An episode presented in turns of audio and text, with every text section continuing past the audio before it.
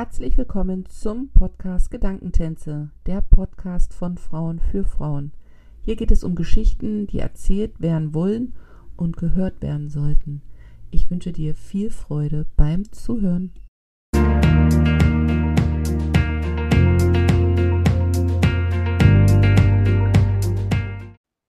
Herzlich willkommen zu einer neuen Folge im Podcast Gedankentänze. Heute habe ich wieder einen wunderbaren Gast, der schon mehrfach bei mir gewesen ist und ich bin happy, weil das immer so schön ist, sich mit dir auszutauschen und deswegen sage ich ganz schnell guten Abend nach Los Angeles, liebe Denise. Halli, hallo und äh, guten Morgen an dich, richtig? Genau, wir haben es frühs um 10 und bei dir ist noch gestern Abend. Also für mich gestern Abend für dich morgen früh. Ja, ganz spannend und dank der Technik, ich sag's immer wieder, ich kann es nicht genug oft betonen, wie dankbar ich bin, dass man damit das alles überwinden kann. Ich auch, sehr. Unglaublich. Wahnsinn, ja. Und ich habe auch das Gefühl, ich weiß nicht, was deine Erfahrung ist, als ich nach China gekommen bin, das war ja vor der Pandemie, war das noch nicht so involviert und auch noch nicht mhm. so gut ausgebaut. War ein bisschen ich will nicht sagen schwierig, aber die Bilder waren krisselig, die Verbindung war nicht gut und ich habe das Gefühl, dass das ein Gewinn aus dieser, aus diesen drei besonderen Jahren ist, dass das gewachsen ist. Habe ich auch das Gefühl, habe ich auch gerade vor ein paar Tagen gesagt, dass ich mich erinnere, als es losging mit diesem Online-Unterrichten für mich, ja. dass ich mich erinnern kann in der Anfangszeit, dass ständig irgendjemand eingefroren ist äh, und ein eingefrorenes Bild hatte. Und das ist jetzt eine Seltenheit. Das ist eine absolute Seltenheit geworden. Das heißt, wahrscheinlich wurde an allen Ecken und Enden versucht, es zu optimieren und offensichtlich auch erfolgreich. Ja. Sehr cool. Wir haben uns heute ein spannendes Thema, Thema ausgesucht, beziehungsweise ich habe dich gefragt, ob du Lust hast, darüber zu sprechen. Du hast gesagt, na klar, sprechen wir darüber. Und es gibt ja ganz viele Themen. Mhm. Aber wir hatten ein Thema schon mal in unserem ersten Gespräch, glaube ich, angeschnitten, war das Thema Schule. Schule ist ja sowieso so spannend, weil jeder so seine eigene Ansicht zu dem ganzen Thema hat. Aber das Besondere heute ist ja das Thema Homeschooling, weil du ja deinen Sohn im Homeschooling beschulst. Und ich glaube, dass viele, auch ich habe im Vorfeld mit äh, Freunden gesprochen, die immer gesagt haben, naja, wenn ich daran denke, wie wir das zu Covid-Zeiten hatten, ich könnte das nicht. Und jetzt haben wir ja auch schon privat gesprochen, dass das ja eigentlich überhaupt gar nicht das ist, was hinter Homeschooling steht. Und bevor wir jetzt aber mhm. einsteigen in das Thema, möchte ich mit einer ganz anderen Frage starten. Und zwar möchte ich gerne mal, oder ich bin interessiert, wie ist denn deine eigene Schulerfahrung? Also wie war das für dich als Kind?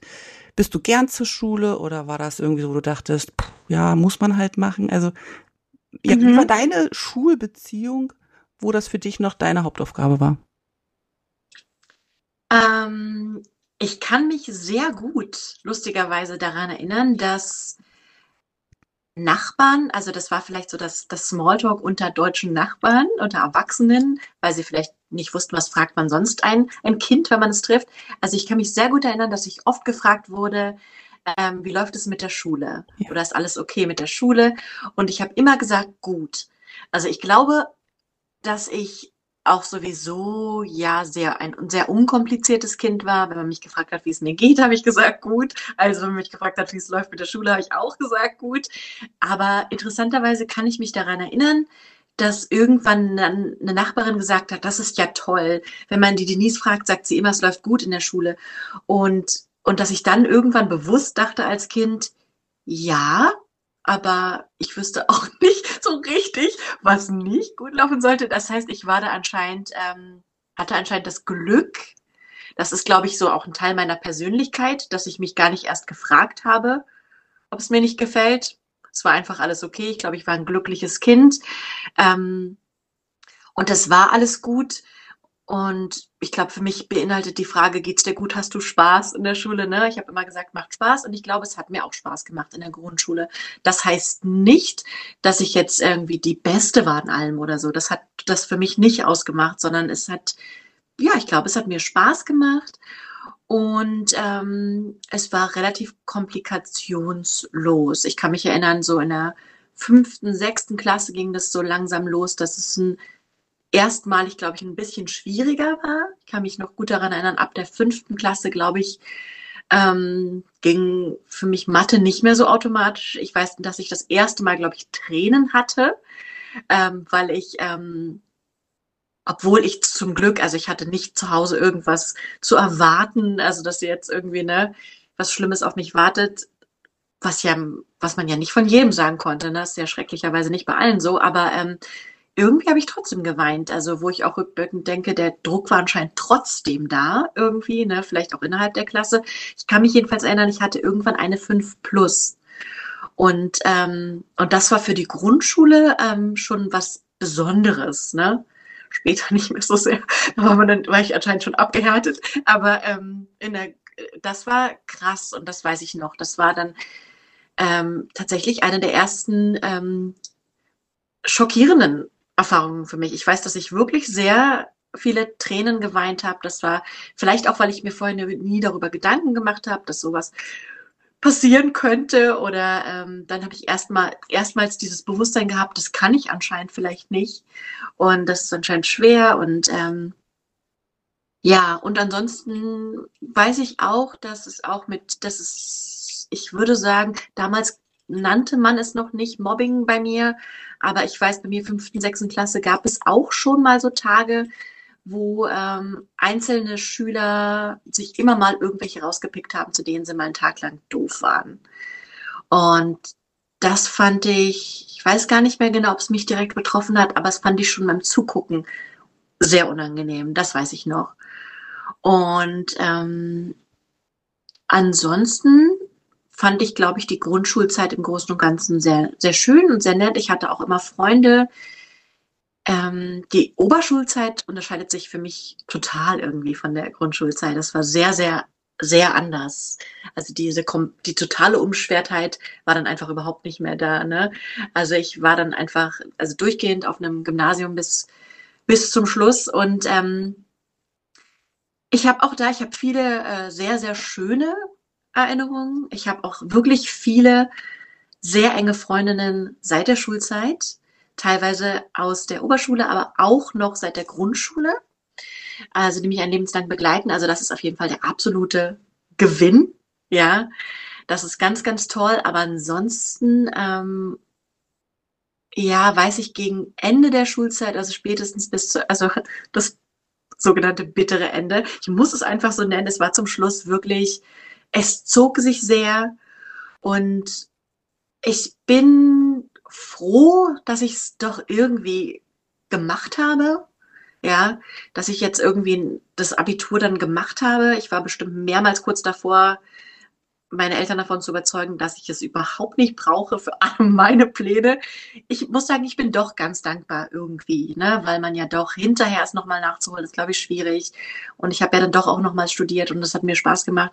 Aber ähm, es war, ich fand es schon sehr anstrengend zum Schluss. Also, weil je älter ich wurde und bewusster ich die Erwachsenen auch wahrgenommen habe und hinterfragt habe und nicht mehr so pur daran gegangen bin, desto unschöner fand ich es, dass es auch wirklich schlechte Lehrer gab und auch, äh, also vor allem menschlich sehr unangenehme mhm. Lehrer. Mhm. Und auch da hat das nicht unbedingt nur mich betroffen, sondern auch im Zusehen finde ich sowas unangenehm. Also Lehrer, die irgendwie, ja, teilweise wirklich Rückblick, muss man sagen, ekelhafte Kommentare abgeben, verschiedene Richtungen. Ne? Da waren bestimmt einige Lehrer, die waren auf jeden Fall eher so rechts. Dann haben einige dann doch eher so, ähm, auch zu Mädchen so komische, mhm. ja, so Sprüche in die Richtung. Also so, wo ich denke, ich war noch zu jung und nicht so selbstbewusst, dass ich da was getan hätte. Aber ich weiß, dass ich es unangenehm fand. Und ähm, und das auch dazu beigetragen hat, dass ich gegen Ende oftmals dachte, was mache ich hier? Es gibt so viel sinnvollere Sachen, die ich jetzt gerade machen könnte, als diese Zeit abzusitzen. Ähm, ja, es fühlte sich gegen Ende doch sehr nach oh, wahnsinnig viel Lebenszeit, die ich jetzt hier gerade verbringen muss, nur um dieses, dieses Schein zu bekommen am Ende. Ähm, ja, aber auch da habe ich irgendwie versucht, das Beste draus zu zu machen. Ich glaube, ich habe für mich selber Prioritäten gesetzt, dass ich dachte, ich möchte doch mehr Zeit verbringen, auch in dieser Zeit schon mit allem, was drumherum passiert in meinem Leben und habe weniger Zeit bewusst investiert, glaube ich. Äh, deswegen war mein Abschluss okay. Er wäre wahrscheinlich, er war tatsächlich okay. Er hätte noch besser sein können, wenn ich äh, wahrscheinlich dann noch mehr gemacht hätte, war aber auch rückblickend, bin ich da total mit mir im Reinen, ja, dass ich einfach auch in dieser Zeit einfach schon mehr Lust hatte ähm, zu leben. Und die Schule fühlte sich dann doch sehr als Kontrast an. Aber ja, auch ja, ähm, meine Erinnerungen mit, an die Zeit mit Freundinnen und Freundinnen in der Zeit ist doch sehr schön, auch zum Schluss gewesen, zum Glück, ja. Voll spannend. Also es wird auf jeden Fall total deutlich, dass das eine prägende Zeit ist für jeden Einzelnen, weil du dich so an Kleinigkeiten mhm. erinnern kannst. Das ist schon ganz spannend. Und mhm. ähm, es ist ja auch eine ellenlange Zeit eigentlich, ne? Also wenn du Abitur machst, ah. sind zwölf Jahre, das muss man sich mal so ein bisschen. Berlin 13 waren das 13 ja. sogar, genau. Und ähm, also bei mir war das ähnlich. So zwischendrin dachte ich, ich muss mein Leben lang in die Schule gehen, gerade wenn man so kein Zeitgefühl hat, so vierte, fünfte Klasse, da denkt man sich so, das ist es. Und dann so ab der neunten Klasse war mein Interesse auch mehr außerhalb der Schule als für und in der Schule. Und dann habe ich irgendwie kurz vor den Prüfungen dann auch versucht, noch nachzulernen, was mir dann auch glücklicherweise gelungen ist, aber es hätte entspannter sein können. Und für mich zum Beispiel ist auch die Erinnerung, dass das in der Form die prägendste Zeit war, dass ich genau gewusst habe, wie will ich ab sofort lernen, wie will ich mich positionieren, wenn es um Wissen geht, ähm, dass ich viel bewusster auch dann geworden bin mit Ausbildung und Studium. Mhm. Gerade weil in der Schule ja meines Erachtens eben auch viel einfach gelehrt wird, was interessant ist, aber was nicht immer der Persönlichkeit entspricht. Also wenn man so eine mhm. riesen Bandbreite hat an Fächern, ähm, hier jetzt in, in China gehen meine Kinder auf eine internationale Schule, das ist nochmal anders. Aber in Deutschland, da hast du ja so eine Bandbreite und ich habe nicht für alles das gleiche Interesse. Der Lehrer allerdings hat das ganz gerne, wenn sein Fach das Interessanteste ist. Aber ich kann mich nicht für Physik genauso begeistern wie für Biologie. Und das ist, glaube ich, total normal. Aber das ist für die mhm. Schüler, glaube ich, auch super anstrengend. Also aus meiner Erfahrung, da dann auch die gleiche ähm, Leistung abzuliefern. Mhm. Weil wenn das Interesse fehlt, tut man sich ja super schwer. Auch mhm. mit ähm, ja, Wissen aufnehmen einfach, wenn man sich denkt, wozu soll ich das jetzt so wissen? Und das zum Beispiel hat mich eben geprägt zu sagen, okay, wie will ich später für mich lernen? Also wie suche ich meine mhm. Jobs aus, mein Studium? Und das unterstützt mich jetzt wieder bei dem Schulwerdegang meiner Kinder. Mhm. In der Form, dass ich dann schon auch sage, okay, ihr geht jetzt zwar in diese Schule und habt da natürlich auch die Fächer, aber es gibt welche, die interessieren euch besser und welche nicht. Wie können wir denn die Fächer, die euch nicht so interessieren, interessant machen, dass zumindestens das mhm. Wissen so bei euch hängen bleibt, dass es, und das klingt jetzt ganz blöd, aber ich sag's so, dass es für den Lehrer passt. Also am Ende mhm. mhm ist es ja mhm. das mhm. auch. Und ich glaube, das ist ja auch ein großer Unterschied, behaupte ich jetzt von außen betrachtet, zu dem, was du jetzt mit deinem Sohn machst, dieses Homeschooling, weil ihr ja da viel freier auch gestalten könnt, wie ihr Wissen aufnehmt und da ja. völliger flexibler auch in der Tagesgestaltung seid, ne? Ja, ja, absolut. Ja, ja, ja. Das, ähm, das stimmt. Und das, was du sagst, auch, das hatte ich auch direkt. Das habe ich auch im Studium dann so genossen. Also gerade wenn man das Gefühl hat, gegen Ende der Schulzeit, man ist so gezwungen, ja. obwohl man ja schon erwachsen, also ich habe mit 20 mein Abitur gemacht, ne? Da hatte ich schon, finde ich, längst das Gefühl, ich hätte gerne noch mehr ähm, das gewählt, ja, noch mehr intensiv, was mich interessiert, ja. als dass ich so mit so vielen verschiedenen Fächern auseinandersetzen muss. Oder ich weiß, andere Mitschüler, die wussten dann schon, sie wollen Medizin studieren, ähm, fanden Sport, war der absolute Albtraum für sie, mhm. ne? wo man sich fragt, warum müssen alle durch alles durchgequält werden ja. bis zum Ende? Ja, warum kann man nicht ab spätestens 16 oder so sagen, okay, jetzt spezialisiert euch mal oder so. Ähm, ja, das hatte ich auch, dass ich danach dann sehr genossen habe, dass ich das lernen darf. Ja. Ja, weil ich nämlich auch dann wirklich dachte, ich liebe Lernen. Ich, es ist nicht so, dass ich Schule zum Schluss doof fand, weil ich lernen durfte. Ich liebe es total.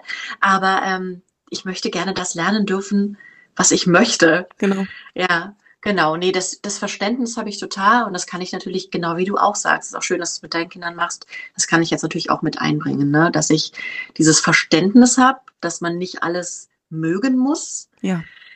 Und, und gerade die Sachen, die man vielleicht weniger mag, dass man die, ja, dass ich da jetzt die Möglichkeit habe, das besonders schön und gemütlich und kuschelig zu gestalten.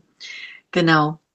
Wie kam es denn jetzt dazu, dass du dich für, für dich und deinen Sohn dazu entschieden hast, das Homeschooling zu machen? Also wie war dieser Prozess dahin? Und ist es denn da, wo du lebst, wirklich auch einfach umzusetzen oder hat das noch mhm. bestimmte Regulare, die du beachten musst? Ähm, ich bin tatsächlich, wie die Jungfrau zum Kind, zum Homeschooling gekommen. Es war, äh, es ist immer wieder für mich verrückt, wenn ich zurückdenke, dass es ging alles wahnsinnig schnell. Also ich habe mein Kind an einer in Anführungsstrichen normalen Schule angemeldet, ja, ähm, so wie ich das dachte, dass man das halt so macht an der Grundschule, ja. Das beginnt hier mit der Kindergartenklasse. Mhm. Das ist die das ist die Einschulung ist hier mit der Kindergartenklasse. Das ist sozusagen die nullte Klasse. Okay. Ist inhaltlich aber sehr ähnlich zur ersten Klasse in Deutschland, würde ich sagen. Und da habe ich ihn halt quasi eingeschult, registriert und dann ging es los und dann stellten wir sehr schnell fest, dass es einfach gar nicht passt. Also ich habe ihn kaum wiedererkannt die ersten paar Tage. Das war einfach, ja, an allen Ecken und Enden merkte man, dass es, es passt einfach überhaupt nicht. Und das war, ähm, ich weiß noch, ich hatte ich habe gefühlt mehrere Nächte nicht geschlafen und unfassbar viel geweint. Du kennst das wahrscheinlich als Mama, wenn man ja. das Gefühl hat, da passt was nicht und man hat dann auch noch diesen Druck von außen, mhm. ja, dass man das Gefühl hat, dass das muss jetzt aber irgendwie passen und ich hatte so das Gefühl, ich habe sehr wenig Zeit, eine Entscheidung zu treffen, weil hier ist es so, ähm, er war dann fünf Jahre alt und obwohl die Schulpflicht mit sechs beginnt, ist aber empfohlen, dass sie dann schon beginnen. Ähm, mit dieser Kindergartenklasse, weil sie ansonsten zu weit zurück sind.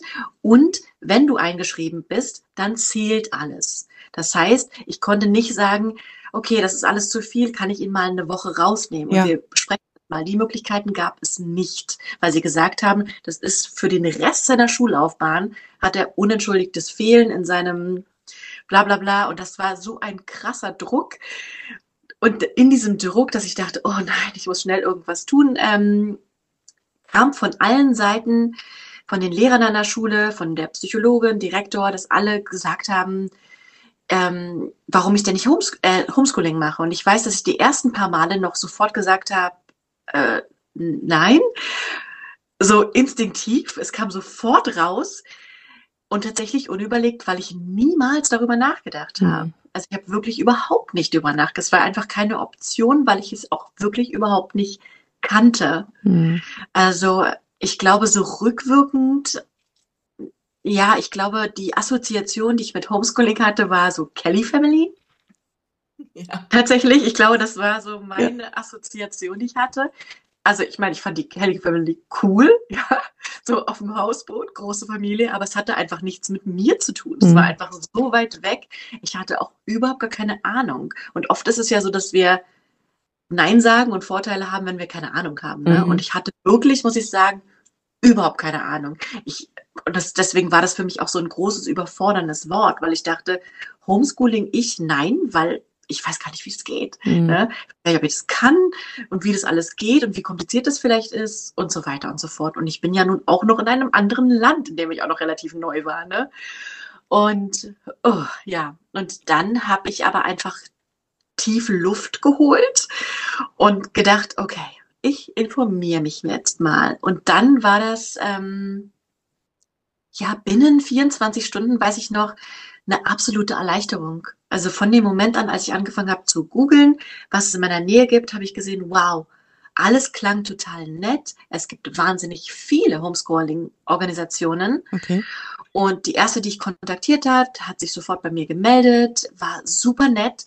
Und das war in diesem Stress, den ich da hatte, fiel mir sofort dieser Stress von den Schultern. Das weiß ich noch. Auch da, ich wäre ihr am liebsten sofort in die Arme gefallen, heulend, weil ich so dachte, alles, was ich so erzählt habe, meinte sie, ja, ja, das ist alles kein Problem, das ist, das haben wir oft und das passt doch dann perfekt, dann klingt das, als wäre das genau das Richtige.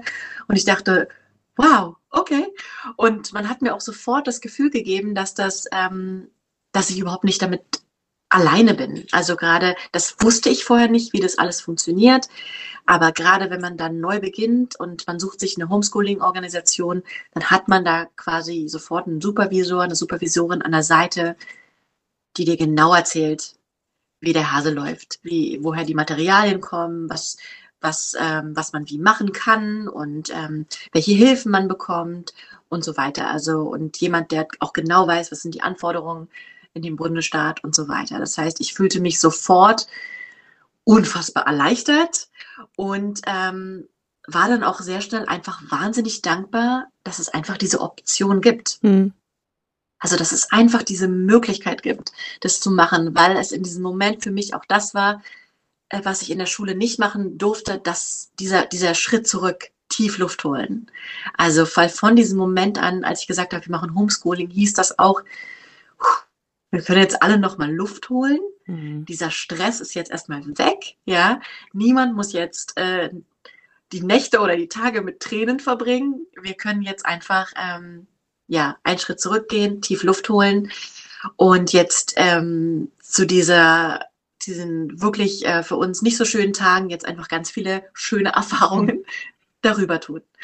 Und ähm, ja, das war einfach sehr schön. Also ich bin immer, und dieses Gefühl der Erleichterung und Dankbarkeit habe ich jetzt seit fünf Jahren tatsächlich immer noch. Ich bin wirklich so dankbar, dass es die Möglichkeit gibt, ja, die gar nicht ja jeder nutzen muss, ja, aber überhaupt, dass es die gibt. Und auf deine Frage, gerade hier, wo wir wohnen, es gibt einfach wirklich viele, sehr, sehr viele Organisationen, Homeschooling-Organisationen. Es ist wahnsinnig normal.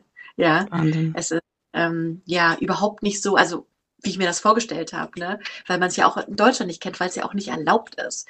Deswegen, ich glaube, dadurch hatte ich diese Vorteile, die ich jetzt gar nicht mehr rückwirkend so genau sagen kann, weil ich mich nicht damit befasst habe, ob ich das machen möchte. Aber ich glaube, es waren einfach viele Vorurteile von, also dieses, das, also so wie gesagt, so Kelly Family, so, so, so ganz anders, ne? So, und ich meine, was ja die Kelly Family so besonders sie auch waren, irgendwie für mich waren, sie waren halt totale Außenseiter irgendwie ja. auch, ne? Und das will man ja eigentlich nicht sein irgendwie, ne? Das heißt, es fühlte sich so, so befremdlich irgendwie an.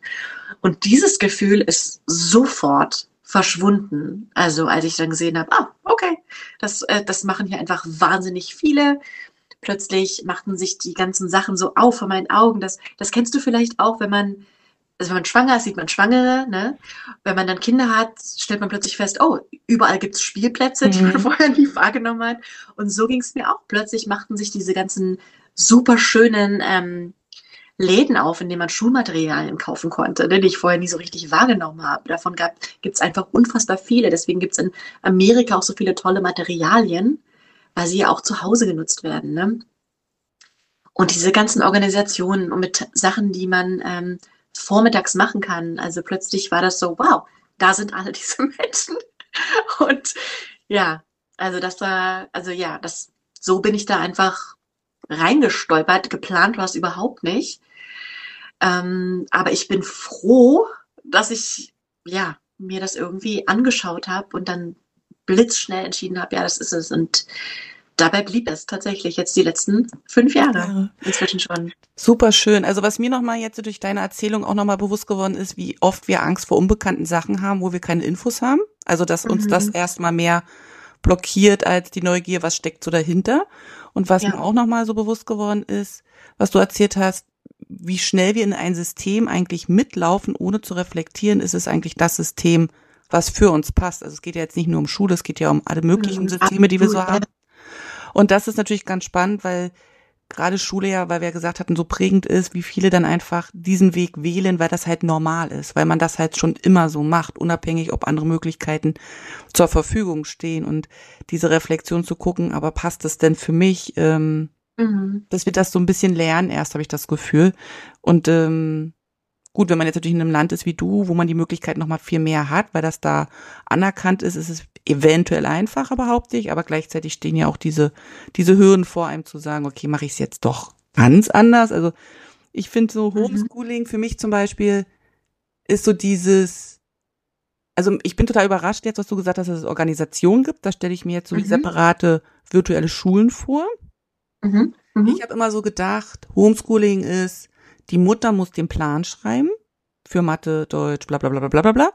Und dann mhm. ist die Mutter oder der Vater, Elternteil halt, derjenige, mhm. der es halt wie in der Schule im Frontunterricht absolviert. Aber das ist mhm. es ja gar nicht. Also ich bin jetzt A überrascht, dass es diese virtuelle Ansprech Personen gibt und dass ihr eine virtuelle Community im Prinzip seid. Die, ihr trefft euch ja auch, das zeigst du ja immer auch bei Instagram, wo ich glaube, dass viele Fragen kommen. So wie kann das sein, dass dein Sohn jetzt auf einmal da zum Kurs geht oder da einen ja, Test ja, ja. schreibt oder Mitschüler hat. Also das ist ja auch so, was ich glaube mit Homeschooling wenige verbinden. Die verbinden wirklich meines Erachtens nach wirklich so dieses, man ist zu Hause und macht Frontunterricht.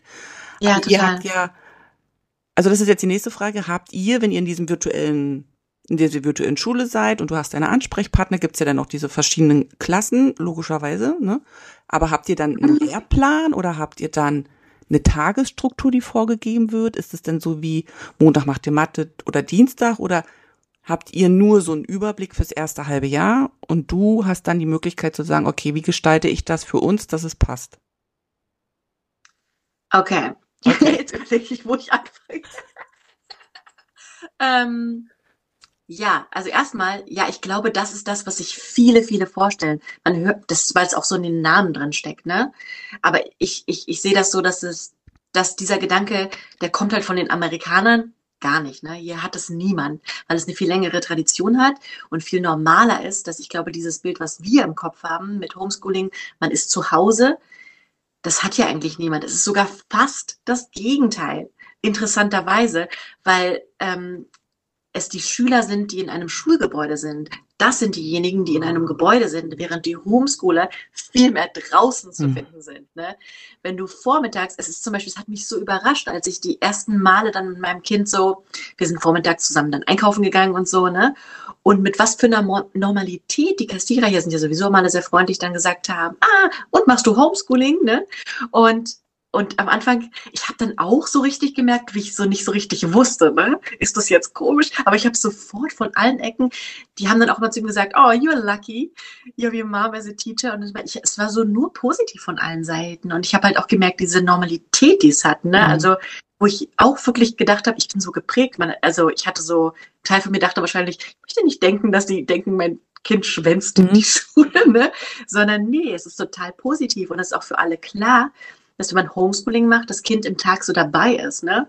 wenn man eben einkaufen geht. Also jetzt inzwischen ist er ja schon zehn, aber am Anfang war er eben fünf, sechs. Da lasse ich ihn ja nicht zu Hause, während ich die ganzen Sachen mache, mhm. sondern man macht eben alles zusammen. Und das hat hier eine andere Normalität. Das heißt, dieses, es war eigentlich fast das komplette Gegenteil von einem unter einem Dach sein den ganzen Vormittag, sondern die Homeschooler sind viel, viel mehr draußen.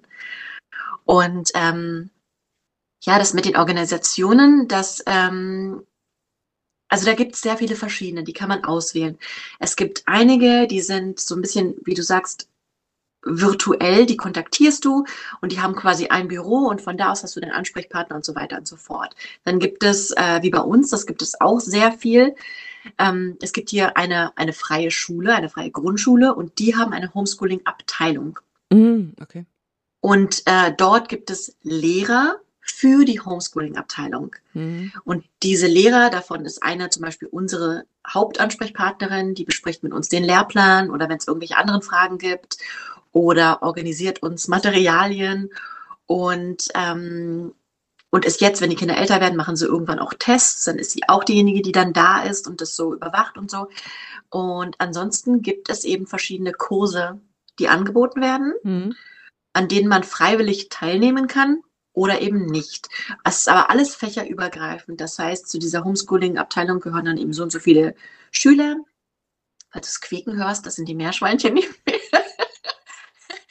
Und ähm, ja, das ist halt, also wenn er jetzt zum Beispiel an irgendeinem Sportkurs teilnimmt oder jetzt auch Spanisch oder so, das ist dann halt, da sind dann halt, die Jüngsten sind fünf Jahre alt und die Ältesten sind dann halt Teenager und die sind gemischt.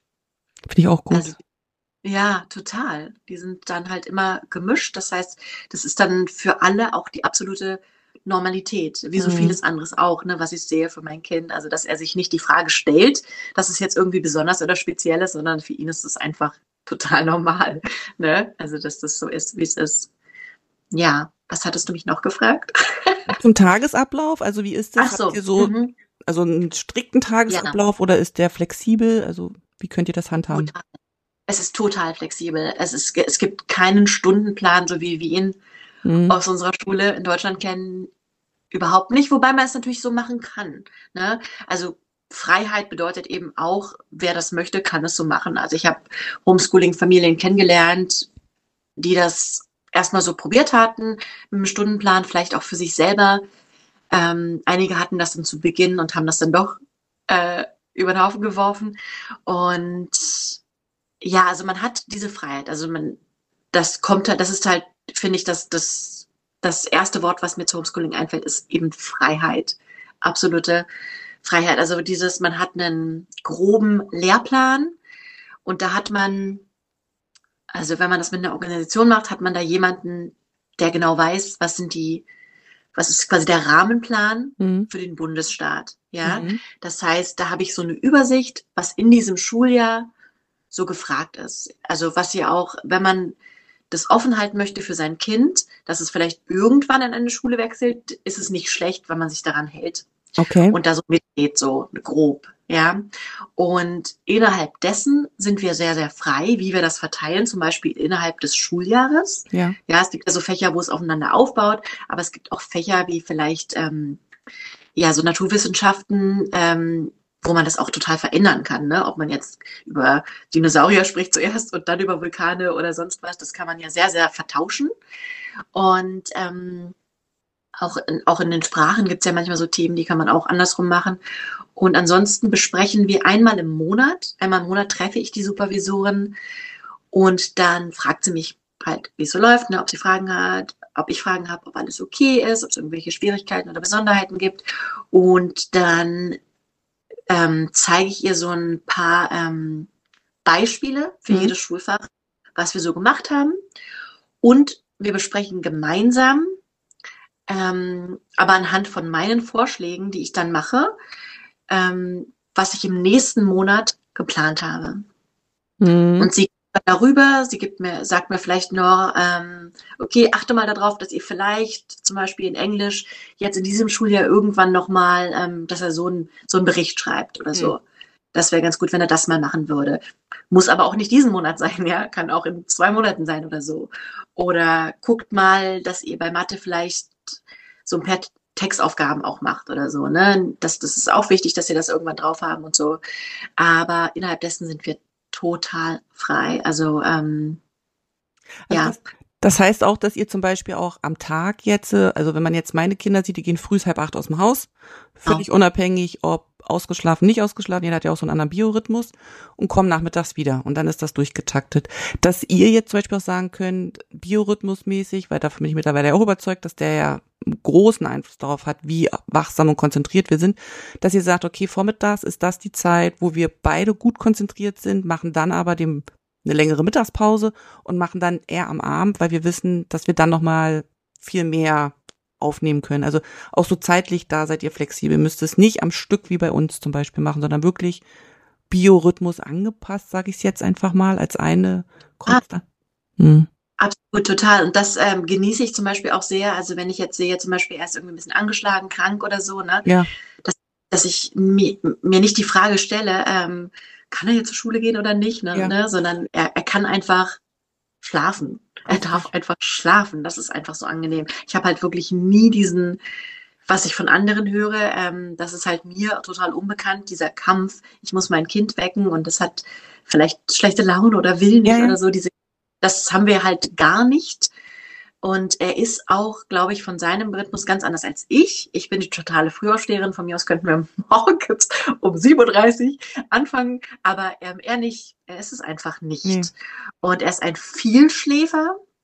Und ähm, er schläft einfach. Also das heißt jetzt nicht, also weil ich, ich achte insofern schon darauf, weil ich halt, das wird dann vielleicht irgendwann als Teenager noch extremer sein, dann gehört er vielleicht zu denen, die so bis mittags schlafen wollen. Aber jetzt achte ich natürlich darauf, dass gerade auch im Winter, dass wir alle genug Sonnenstunden bekommen ja. und irgendwann wach sind. Und es muss natürlich auch, das musste er dann halt auch lernen, ähm, ich existiere ja auch. Das heißt, wir müssen uns natürlich auch gegenseitig, wir müssen Kompromisse finden. Es muss ja auch zu meinem Tag passen und wie es auch für mich passt. Ne? Und ähm, ich bin auch mehr ein Tagmensch, das heißt Abendsschule, ich glaube, das ist mal passiert, weil es irgendwie gepasst hat oder so. Aber ähm, es ist, glaube ich, einfach nicht meine Zeit. Und deswegen passiert das schon eher so vormittags bis mittags, manchmal bis nachmittags. Aber innerhalb dessen sind wir sehr flexibel. Und wir können das zum Beispiel schieben. Also wenn ich jetzt zum Beispiel sage, nächste Woche ist Geburtstag oder wir bekommen irgendwie Besuch oder so, ja, das hatten wir jetzt auch Anfang des Jahres oder jetzt erwarten wir auch wieder Familienbesuch, dann kann ich auch sagen, komm, wir machen die Woche vorher mehr, ja, wir machen das da rein und dann machen wir es danach einfach nicht. Oder wir sagen, okay, wir nutzen diese Möglichkeit, dass wir Homeschooling machen, dass wir Roadtrips machen können oder dass wir in einen Vergnügungspark gehen können. Der Lehrer ist unter der Woche als am Wochenende und, und schieben das hin und her. Diese Möglichkeit haben wir immer, ja. Oder ähm, dass wir sagen können, oh, es hat jetzt drei Tage geregnet, heute scheint die Sonne. Ich merke dann für mich, ich will sofort rausgehen. Das heißt, wir starten dann den, den Schultag einfach auch draußen, indem wir vielleicht erstmal Fahrrad fahren oder irgendwie spazieren gehen oder schwimmen oder so. Und ähm, weil ich immer merke, also ich gehöre ja auch dazu. Es ist ja nicht nur er, sondern auch ja. mir soll es ja Spaß machen und dann macht es ihm auch mehr Spaß. Und wenn ich selber ähm, gemerkt habe, es gibt so Tage, wo ich das Gefühl habe, bitte versteh es jetzt, damit wir rausgehen können. Das, das bringt dann halt auch nichts. Ne? Also es ist dann halt schon gut, wenn wir beide entspannt sind. Ja. Und äh, ja, also die Flexibilität ist absolut da. Und ähm, aber ich kann mir vorstellen, dass das, also wenn mir Menschen sagen, dass sie auch damit nicht so gut umgehen können. Also das kann ich mir gut vorstellen. Das braucht halt schon irgendwie Disziplin. Ne? Definitiv. Also man kann jetzt halt nicht sagen, jetzt haben wir diese große Freiheit, jetzt machen wir gar nichts. Das fällt einem dann irgendwann natürlich auch so ein bisschen auf die Füße. Ja. Und ich merke, dass diese, ähm, diese große Freiheit, die wir hatten, als er in der ersten Klasse war, dann war halt bei mir das große Private. Ne? Ich bin ausgezogen, dann kam die Scheidung und wir sind irgendwie umgezogen mehrmals und ähm, Pandemie und so. Es war halt wahnsinnig viel los und ich war sehr froh, dass ich jetzt nicht noch zusätzlich diesen schulischen Druck hatte, ja. den viele andere hatten in dieser Zeit. Den hatten wir nicht. Es war wahnsinnig gut, aber ich habe dann natürlich auch so ein Jahr später festgestellt und auch jetzt immer noch manchmal, ähm, dass es immer noch inhaltliche Themen gibt, zum Beispiel Mathe in der Zeit, wo wir einfach viel weniger intensiv das gemacht haben, weil dieser Druck nicht da war und ähm, wir das dann einfach hinterher irgendwie nachgeholt haben. Also das heißt, ähm, man hat die Möglichkeit, quasi als Homeschooler eine längere Zeit fast nichts zu machen, ja.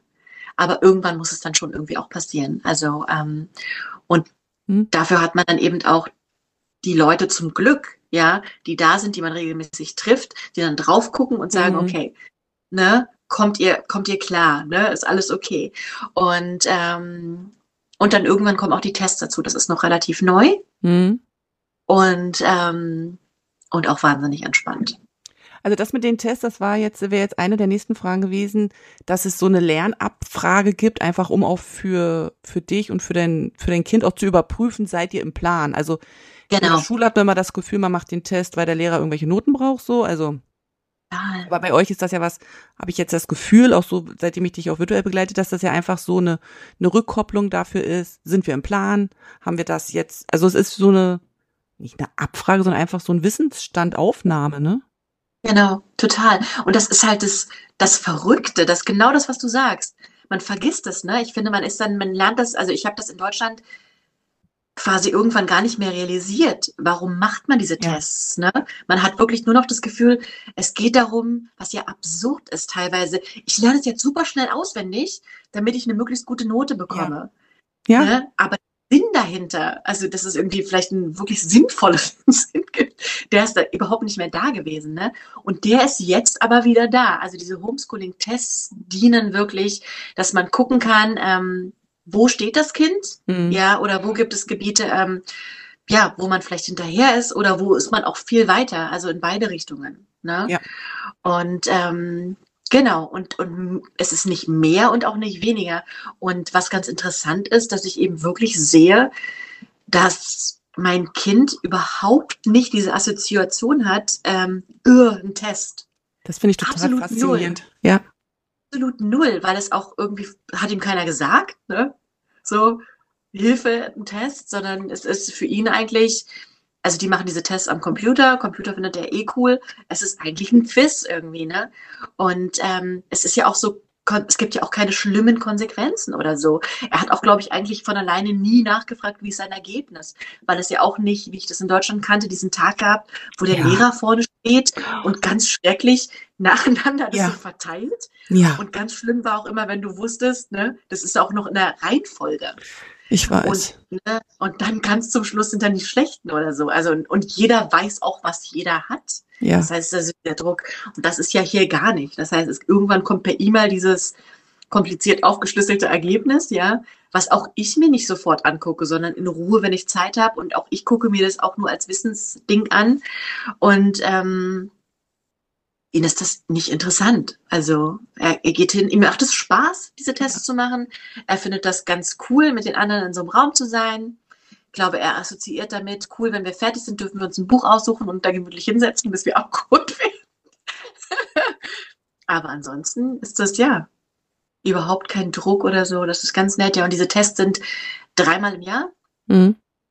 Und also wozu die auch noch sind, ist, dass ähm, der Bundesstaat Kalifornien so ein bisschen sehen kann, ne? Wo mhm. stehen die so ungefähr, dass man auch so ein bisschen gucken kann, ne? Was dann wiederum dann auch heißen würde, wenn jetzt zum Beispiel alle sehr, sehr schlecht abschneiden, dass dann zum Beispiel ähm, also letztes Jahr kam dann zum Beispiel irgendwann raus, dass irgendwie fast alle bei diesen Textaufgaben ziemlich schlecht waren. Oder ähm, auch im, in der Rechtschreibung oder okay. so, dass, dass dann irgendwie gesagt wird, okay, wir machen jetzt irgendwie, bieten einfach Kurse an für alle, ähm, um das noch mehr zu fördern, zum Beispiel das Schreiben, also weil vielleicht alle irgendwie vielleicht einfach Homeschooler mehr, mehr lesen als schreiben oder so, dass man einfach da nochmal guckt, ne? dass man das alles irgendwie so auffängt. Und ja, aber es ist sehr drucklos und das ist irgendwie sehr, sehr, sehr angenehm, finde ich. Auf jeden Fall ja. auch total förderlich für später. Ich weiß nicht, wie viele Kinder aus dieser Voll. Schulzeit Prüfungsangst mitkriegen, Testangst, die sich dann in ja, weiß ich nicht, Studium dann wieder bemerkbar machen und dann damit zu kämpfen haben, weil sie da einfach so negative Erfahrungen mitgemacht haben. Und auch so, mhm. was du gesagt hast, vor der Klasse stehen und da wird erst mit der Notenspiegel angeschrieben, Ach. ne, und dann, okay, wir haben jetzt so und so viel Einsen, Dreien, Fünfen und also ich habe da so in, in Englisch, ich habe ja so meinen Englisch-Trauma mittlerweile nicht mehr, aber damals, das war also die Sprache habe ich nicht verstanden oder ich hatte ganz viel Freude mhm. und die, die Lehrerin mochte mich nicht. Das war so ein, wir sind nicht miteinander zurande gekommen. Aber wenn dann hinten schon bei der fünf nur eine zwei stand, wussten meine Freunde ich sofort, dass wir es wieder sind. Und da war man im Vorfeld schon so, man dachte ja eigentlich, warum? Und alle sehen das und alle wissen das. Und das ist so beschämend und einem fehlt dann auch die Motivation, sich da durchzubeißen, weil man dann einfach, ich war fünfte Klasse, glaube ich, sechste. Das war so, wo ich dachte, ach, mhm. und das, das ist überhaupt nicht schön, ne? Also nee. da finde ich im Nachhinein so rückblickend, dass ich denke, warum, warum? muss das passieren ja. vor allem? Ne? Warum? Warum kann man das nicht ähm, mitteilen? Warum kann das nicht irgendwie, können nicht einfach die Eltern die Benachrichtigung bekommen oder so, ne? Warum muss das vor der ganzen Klasse ja. so ausgebreitet werden, ne? Ja, ja. Also ist eigentlich ja nicht schön. Nee, gar nicht. nicht oder auch Grundschule war bei mir gewesen, dass dann vorne die Zeugnismappen lagen und dann ja. wurden nicht die Noten vorgelesen, sondern dann wurde das bewertet. Ah, du hast aber dieses Jahr schön gelernt, ich sehe, bla bla bla. Ah. Oder aber, mhm. mh, hm, wenn ich mir jetzt sehe, hier, wir hatten da noch diese Kopfnoten hier, Ordnung, Betragen, Fleiß, Mitarbeit, mhm. glaube ich. Ja, ah, ja. Sehe ich hier bei dir in der Ordnung, die drei. Und jeder wusste das denn. Und wo ich auch dachte, was, was, was ist das? Ist das noch so, also ich, ich vermute, dass es ein Erziehungsstil aus dem 18. Jahrhundert war, aber macht gar keinen Sinn so irgendwie. Das da vor der ja. Klasse, das ist für gar keinen förderlich und ähm, ja. Ja, ja, ja, total.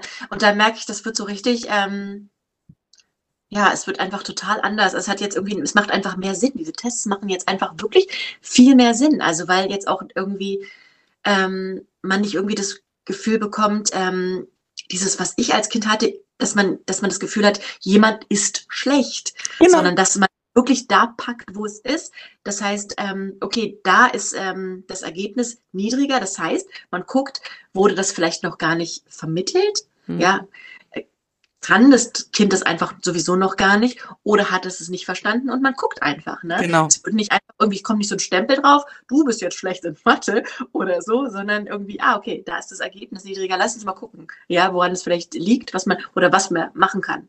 Und äh, es macht einfach tatsächlich einfach viel mehr Sinn. Mhm. Ja. Was ich jetzt noch mal gerne in, äh, wissen möchte, wie gehst du andersrum? Ich gehe jetzt von mir aus, ne? Mhm. Jetzt höre ich dir so zu und denke mir, okay, Tagesstruktur, Disziplin, hm, das könnte ich, glaube ich. Ich glaube, mein Ding wäre, ich würde mir persönlich Druck machen, dass ich auch alles richtig vermittle. Also, dass ich wirklich, ne, also ich würde diese, diese Verantwortung so, so krass spüren, dass ich Angst hätte, dass ich nicht alles dem Kind mitgebe, was es für Klasse 4, 5, 6 braucht. Hast du das auch, diesen Druck, das Wissen punktuell wirklich Ich meine, ich habe es jetzt einfach, meine Kinder gehen in die Schule und die Lehrer sind verantwortlich, dass die Kinder das Wissen haben, um die Tests zu bestehen, um dann später die Punkte für Abgang zu haben. Aber das hast du ja. Aber spürst du diesen Druck oder gibt's den aufgrund dessen, weil wie alles ein bisschen entspannter ist und du deine Verantwortung ja ganz anders ausleben kannst, ist der bei dir vielleicht gar nicht so vorhanden? Also das stelle ich mir gerade so ein bisschen schwierig vor, diesen Druck, den Lehrplan abzuarbeiten. Mhm. Ähm, also ich, ich weiß nicht genau, ob das jetzt anders wäre, wenn wir jetzt plötzlich beginnen würden. Mhm. Ne? Und er wäre jetzt schon in der fünften Klasse, in der er jetzt ist, weil die Themen natürlich nochmal ganz anders sind und tatsächlich komplizierter. Also ich jetzt zum Beispiel plötzlich merke, ah ja, genau, das war das Jahr, in dem Mathe für mich nicht mehr so selbsterklärend war, ja. Und ähm, sondern das heißt, wir haben mit der Kindergartenklasse gestartet. Und das heißt, dass ähm, das konnte ich natürlich alles total super. Es war total easy. Die Materialien sind alles super bunt und super lustig. Es macht mir total viel Spaß. Ich hatte das Selbstbewusstsein, dass ich, ähm, und das habe ich auch jetzt, dass ich ähm, weiß, ich, ich kann das erklären, ja, und ich kann das, ich kann unterrichten. Ich weiß, ähm, was ich total gut kann, was meine Stärken sind, ähm, weiß, was ich weniger gut kann. Und was ich von Anfang an wusste beim Homeschooling oder, oder kennengelernt habe, dann, als wir drin waren, ist, dass du gar nicht alles können musst. Also das ist, ist jetzt, es ist ja nicht jeder ein Lehrer. Das genau. war bei mir eigentlich am Anfang erstmal so ein Bonus, dass ich ja, dass mir das ja auch nicht unbekannt ist zu lehren, ja, und dass es mir sowieso Spaß macht. Aber das hat nicht jeder, das fühlt auch nicht jeder, und das habe ich gemerkt, das muss auch gar nicht unbedingt sein, weil ähm, du das am, von Anfang an auch mit deinem Kind machen kannst. Ne? Also du bekommst diese Bücher ähm, und das wird ja Schritt für Schritt gemeinsam gemacht. Das heißt, du wirst da herangeführt. Das heißt, äh, man steht da nicht planlos und denkt, oh Gott, wie mache ich das jetzt? Ich hätte zum Beispiel am Anfang auch nicht gewusst, äh, wie fange ich jetzt gerade am Anfang an mit Lesen und Schreiben und dann auch noch in einem anderen Land. Ja. Aber da bekommst du von Anfang an genau die Materialien, diese Bücher, die das eben Schritt für Schritt machen. Das heißt, man fühlt sich nicht allein gelassen. Okay. Und man macht es ja dadurch, dass man es mit dem Kind macht, was, glaube ich, ein anderes Gefühl ist, als wenn das Kind nachmittags nach Hause ja. kommt da kriegst du ja auch vieles nicht mit, aber so bist du halt die ganze Zeit dabei. Es lässt sich gar nicht vermeiden, dass du es mitlernst. Ne? Das heißt, in diesem Moment, man guckt sich quasi das gemeinsam an, Schritt für Schritt. Und der ganze Anfang ist natürlich erstmal super easy. Ne? Also, weil dieses ganz einfache Rechnen, glaube ich, können wir einfach alle erstmal. Ne? Aber da hast du diese Bücher. Das heißt, du musst dir das nicht selber ausdenken. Ja. Du musst nicht die Materialien selber erstellen. Und mit diesen Materialien wo man auch noch Hilfe bekommt, ähm, ist es dann ziemlich selbsterklärend. Da geht man einfach Schritt für Schritt voran. Und, und wenn man Fragen hat, kann man einfach auch fragen. Ne? Also ich weiß, dass ich am Anfang einfach auch irgendwann Fragen hatte und dann gefragt habe, hey, nochmal, ähm, ab welchem Punkt ähm, ist das okay, dass er D und B verwechselt, ne? Mhm. Oder gibt's dann mal extra? Und da hat man dann einfach, also man kann einfach auch Hilfe bekommen, ne? Oder ähm, es wird auch gesagt, man kann natürlich auch Bescheid sagen. Es gibt Eltern, die ab erste Klasse sagen, ähm, ich, ich, ich hole mir einen Nachhilfelehrer oder einen Lehrer für dieses spezielle Schulfach, ne? Und weil ich es nicht kann oder so. Und das kann, kannst du natürlich auch machen. Oder dass man sagt, also je nachdem, es gibt ja unfassbar viele Familienmodelle, wo man sagt, irgendwie eine Familie, die dann doch eher so Kelly Family ist, die gibt's ja tatsächlich auch. So richtig Klischee. Ist auch total cool, das zu sehen. Da weiß man, okay, das ist jetzt schon das sechste Kind, ja, im Homeschooling. Das heißt, das können auch die Geschwister erklären oder so, ne? Oder ich habe eine Familie, da ähm, arbeiten die Eltern, das Kind macht Homeschooling und die Großeltern machen das. Ne? Also das heißt, es gibt wirklich da verschiedene Modelle und für mich ist es, ähm, ich hatte tatsächlich jahrelang die, gar keinen Druck, um auf deine Frage zurückzukommen und habe es jetzt in der fünften Klasse zwischendurch das erstmal so ein bisschen gespürt, ähm, weil dann so das Mathe-Testergebnis kam und ich mir dann bewusster wurde, ähm, dass wir, und ich sage bewusst eben auch wir, gemeinsam ein bisschen zurückliegen in Mathe. Mhm. Dafür sind wir anders viel weiter, was dann aber auch schön zu sehen ist, dass die Ergebnisse, die Testergebnisse auch das erfassen, ja. ja. Aber in Mathe waren wir weiter zurück und ich wusste dann, okay, das liegt daran, dass ich, wahrscheinlich um es für mich so angenehm wie möglich zu machen, wir in sehr kleinen Schritten vorangehen in Mathe. Ähm, wahrscheinlich auch, weil es jetzt auch für mich komplizierter wird und, ähm, und noch dazu ähm, die Methoden nochmal anders sind. Also schriftliche Division und so ist dann hier auch nochmal anders ja. als in meiner Kindheit. Und das heißt, da merke ich, ich brauche dann auch einen Tick länger, um es erstmal vollständig zu verstehen mit ihm gemeinsam. Und ähm, aber da merke ich eben auch, diese Zeit hat man. Zum Glück. Also diese Möglichkeit ist auch, dass man sagen kann, gut, da sind wir jetzt einfach mal ein Stück weiter zurück und wir nehmen uns die Zeit und dann holen wir es wieder auf. Also ähm, genau. Aber das ist ja total schön, weil ich glaube, das wissen auch nicht viele, dass ihr euch ja Unterstützung holen könnt für die Fächer, wo ihr merkt, dass das nicht dein Themengebiet ist. Ich glaube, dass, Absolut. also ich glaube schon auch, dass viele glauben, dass Homeschooling bedeutet, ich als Elternteil muss. Alles bis zum kleinsten Detail vermitteln, vielleicht auch in Themen, die ich selber gar nicht, mich gar nicht interessieren oder wo ich einfach keine Ahnung habe und alleingelassen sind, aber das, was du erzählst, ist, ist ja was ganz anderes. Also es ist ja wirklich dieses, du kannst dir dann Hilfe holen und ich glaube, die Kinder lernen auch viel schneller, sich selber Dinge beizubringen, was ich wiederum gut finde. Wenn ich da jetzt mhm. an unsere Kinder denke, die wirklich bis Klasse 7, 8 Frontunterricht haben und dann plötzlich sagen sie so, und jetzt versucht mal auf Selbststudium. Also es ist ja, dieser Wechsel ist ja zu krass. Also wenn man da nicht diesen Weg hat in, im Prozess, glaube ich, ähm, braucht es einfach einen Ticken länger. Und ich glaube, dass viele das eben gar nicht so auf dem Schirm haben. Dass das ja wirklich, mhm. dass ihr nicht alleine, also ihr mit ihr meine ich jetzt euch Homeschooler, dass ihr mhm. nicht alleine seid, sondern ihr habt ja eine Community. Genau, genau, genau, total. Ja, absolut. Man ist überhaupt nicht alleine, man kann sich Hilfe holen. Äh, man muss auch nicht alles sofort können und wissen. Und ähm, ja, und dann gibt es eben auch diese, diese Kurse, ne? das, was mir vorher einfach auch nicht klar war. Ja. Ne? Also, wahnsinnig viele Angebote gibt. Ne? Also bei uns zum Beispiel ist es so, ähm, also ich, das gab es vielleicht vor der Pandemie nicht, aber auch das hat sich dann dadurch ergeben, dass das noch dazu kam. Also es gibt jeden Tag ein, ein Online-Meeting, mhm. ja, mit der Supervisorin und, und, den, und allen Kindern, die teilnehmen wollen, wo so gewisse Sachen ähm, besprochen werden, also zum Themen der Woche oder Feiertage oder ähm, ja, also das, das findet jeden Tag statt, wo sie teilnehmen können, was für die Kinder auch ganz schön ist, mhm. weil sie haben quasi ihre Mitschüler, die sie schon ja. kennen, die ganze Zeit. Und ähm, das ist einmal das, dann hat er ähm, online einmal eine Woche einen, nennt sich Writing Club, also so ein Schreibclub. Super cool. Da bringen die Kinder jede Woche etwas Selbstgeschriebenes mit und äh, lesen es vor und die anderen geben äh, Komplimente und cool. die haben dann eine Lehrerin, die dann den ganzen jungen Autoren Tipps gibt, was man noch so machen kann und ähm, die haben alle so eine Lust darauf, äh, dann sofort wieder was zu schreiben für die nächste Woche.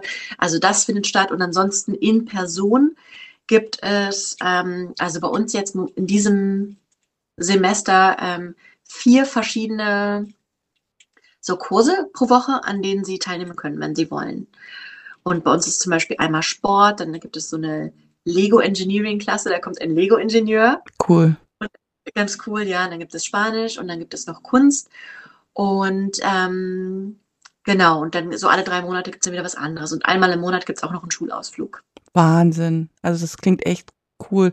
Und was mir auch nochmal bewusst geworden ist, im Vergleich zur Pandemie, wo ja plötzlich alle mhm. Homeschooling mhm. hatten, das war ja gar kein Homeschooling. Also meine Kinder hatten ja auch Homeschooling, weil sie zu Hause Schule hatten, aber wir hatten wirklich, ja.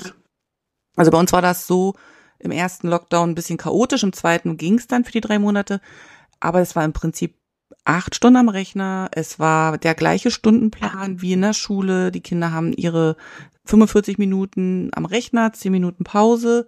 Und das war super anstrengend. Also alleine diese Screenzeit, die hatten keine Möglichkeit irgendwie oh, was zu ja. skippen oder weißt du, wie ich meine? So dieses, jetzt macht er mal, in, also dass ein Lehrer gesagt hätte, in der Zeit macht ihr nichts am, am Rechner, sondern guckt halt, dass ihr, gut, wir hatten jetzt hier die Möglichkeit, nur im Umkreis von rauszugehen, aber es gibt ja Möglichkeiten, ne?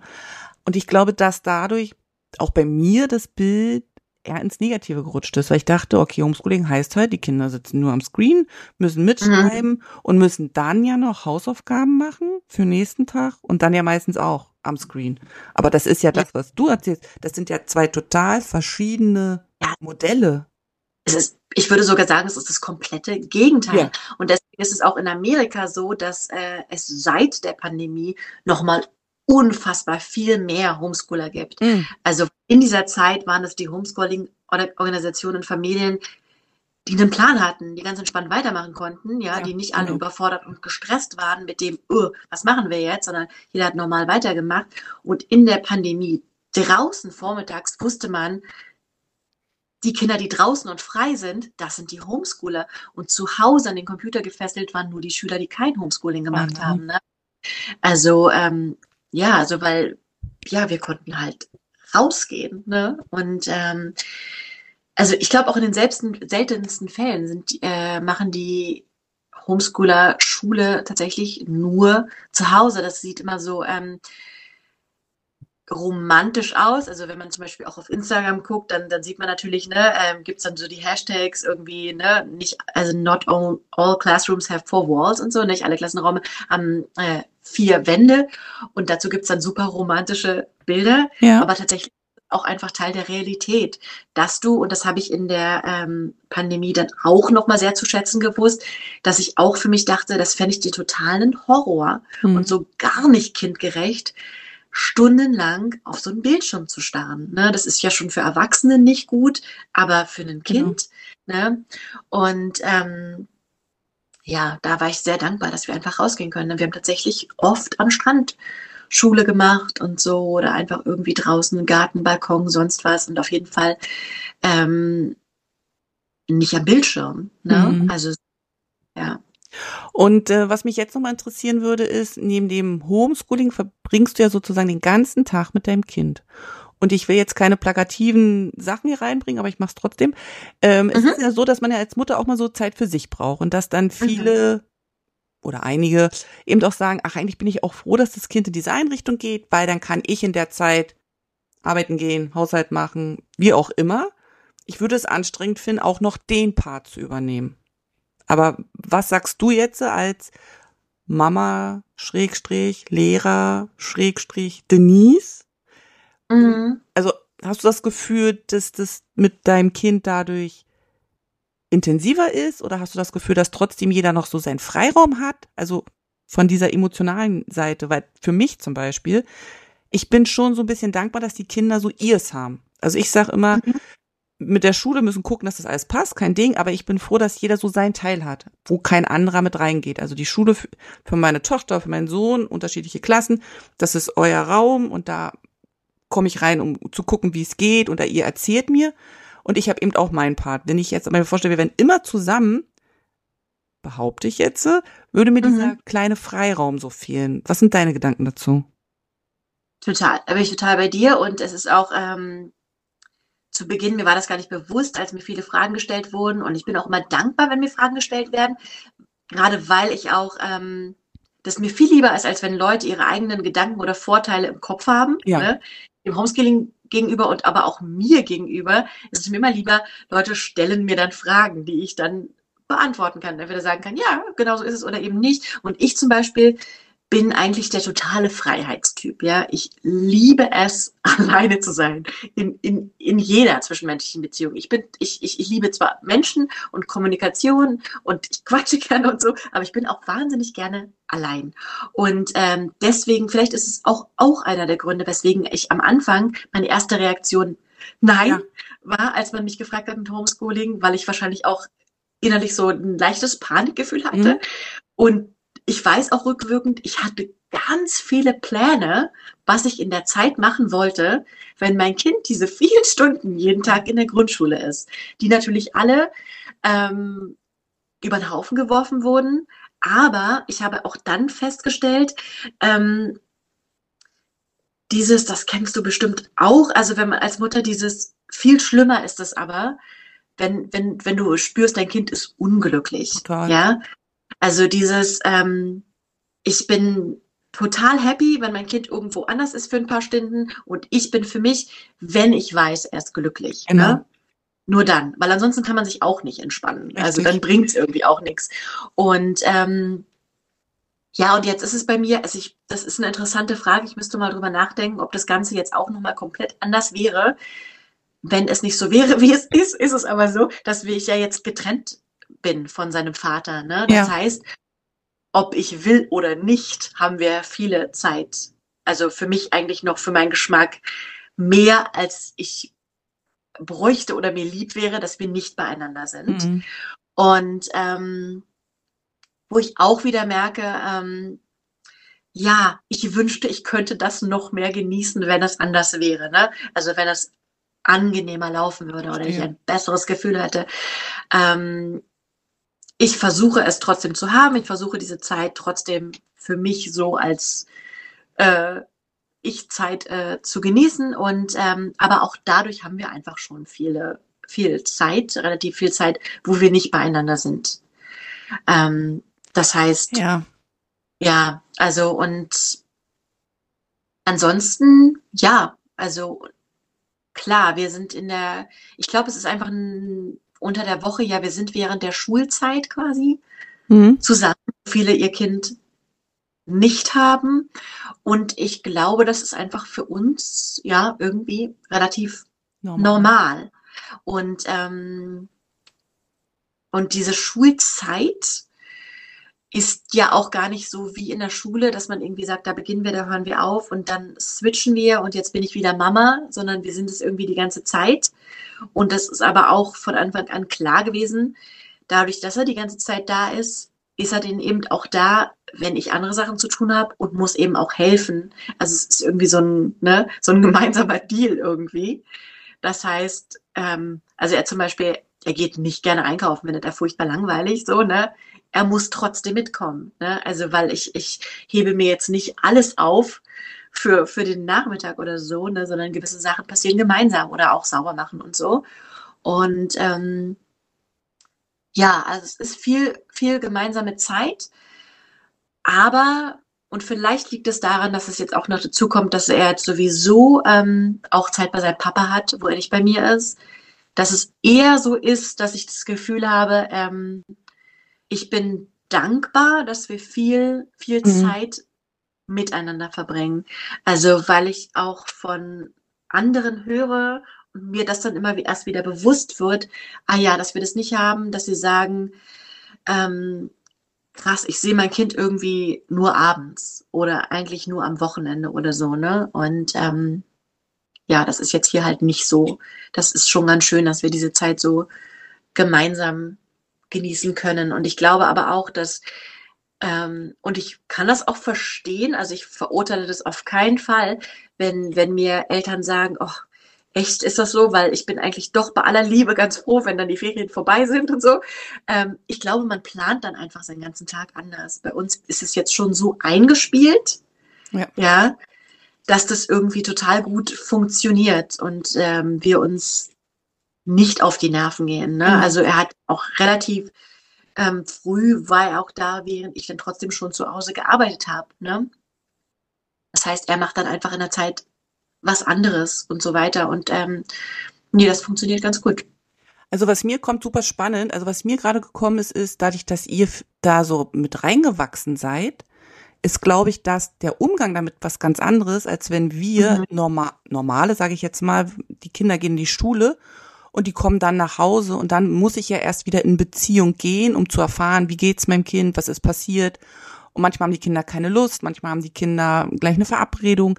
Da sind die Zeiten ja ganz anders. Und ich glaube, wenn dann Ferien sind oder auch das Homeschooling und von 0 Mhm. auf 100 endet, ändert sich das, ändert sich ja auch das Miteinander und auch diese, Total. diese Die Energie Beziehung. irgendwie, ne? Genau. Und ich glaube dann, das ist der Grund, weil ich habe mich das schon auch gefragt, warum ist man so erschöpft, wenn die Kinder in den Ferien sind? Also bei mir jetzt nicht, meine Kinder sind jetzt groß, aber als sie kleiner waren, genau das Gleiche. Von, von 0 auf 100 waren sie da und dann musste man erstmal wieder so in, in diese Beziehung gehen und, und wie gestalten wir den Tag, dass es für beide passt und so. Und dann weiß man ja auch, es sind nur zwei Wochen, drei Wochen, manchmal nur ein verlängertes Wochenende.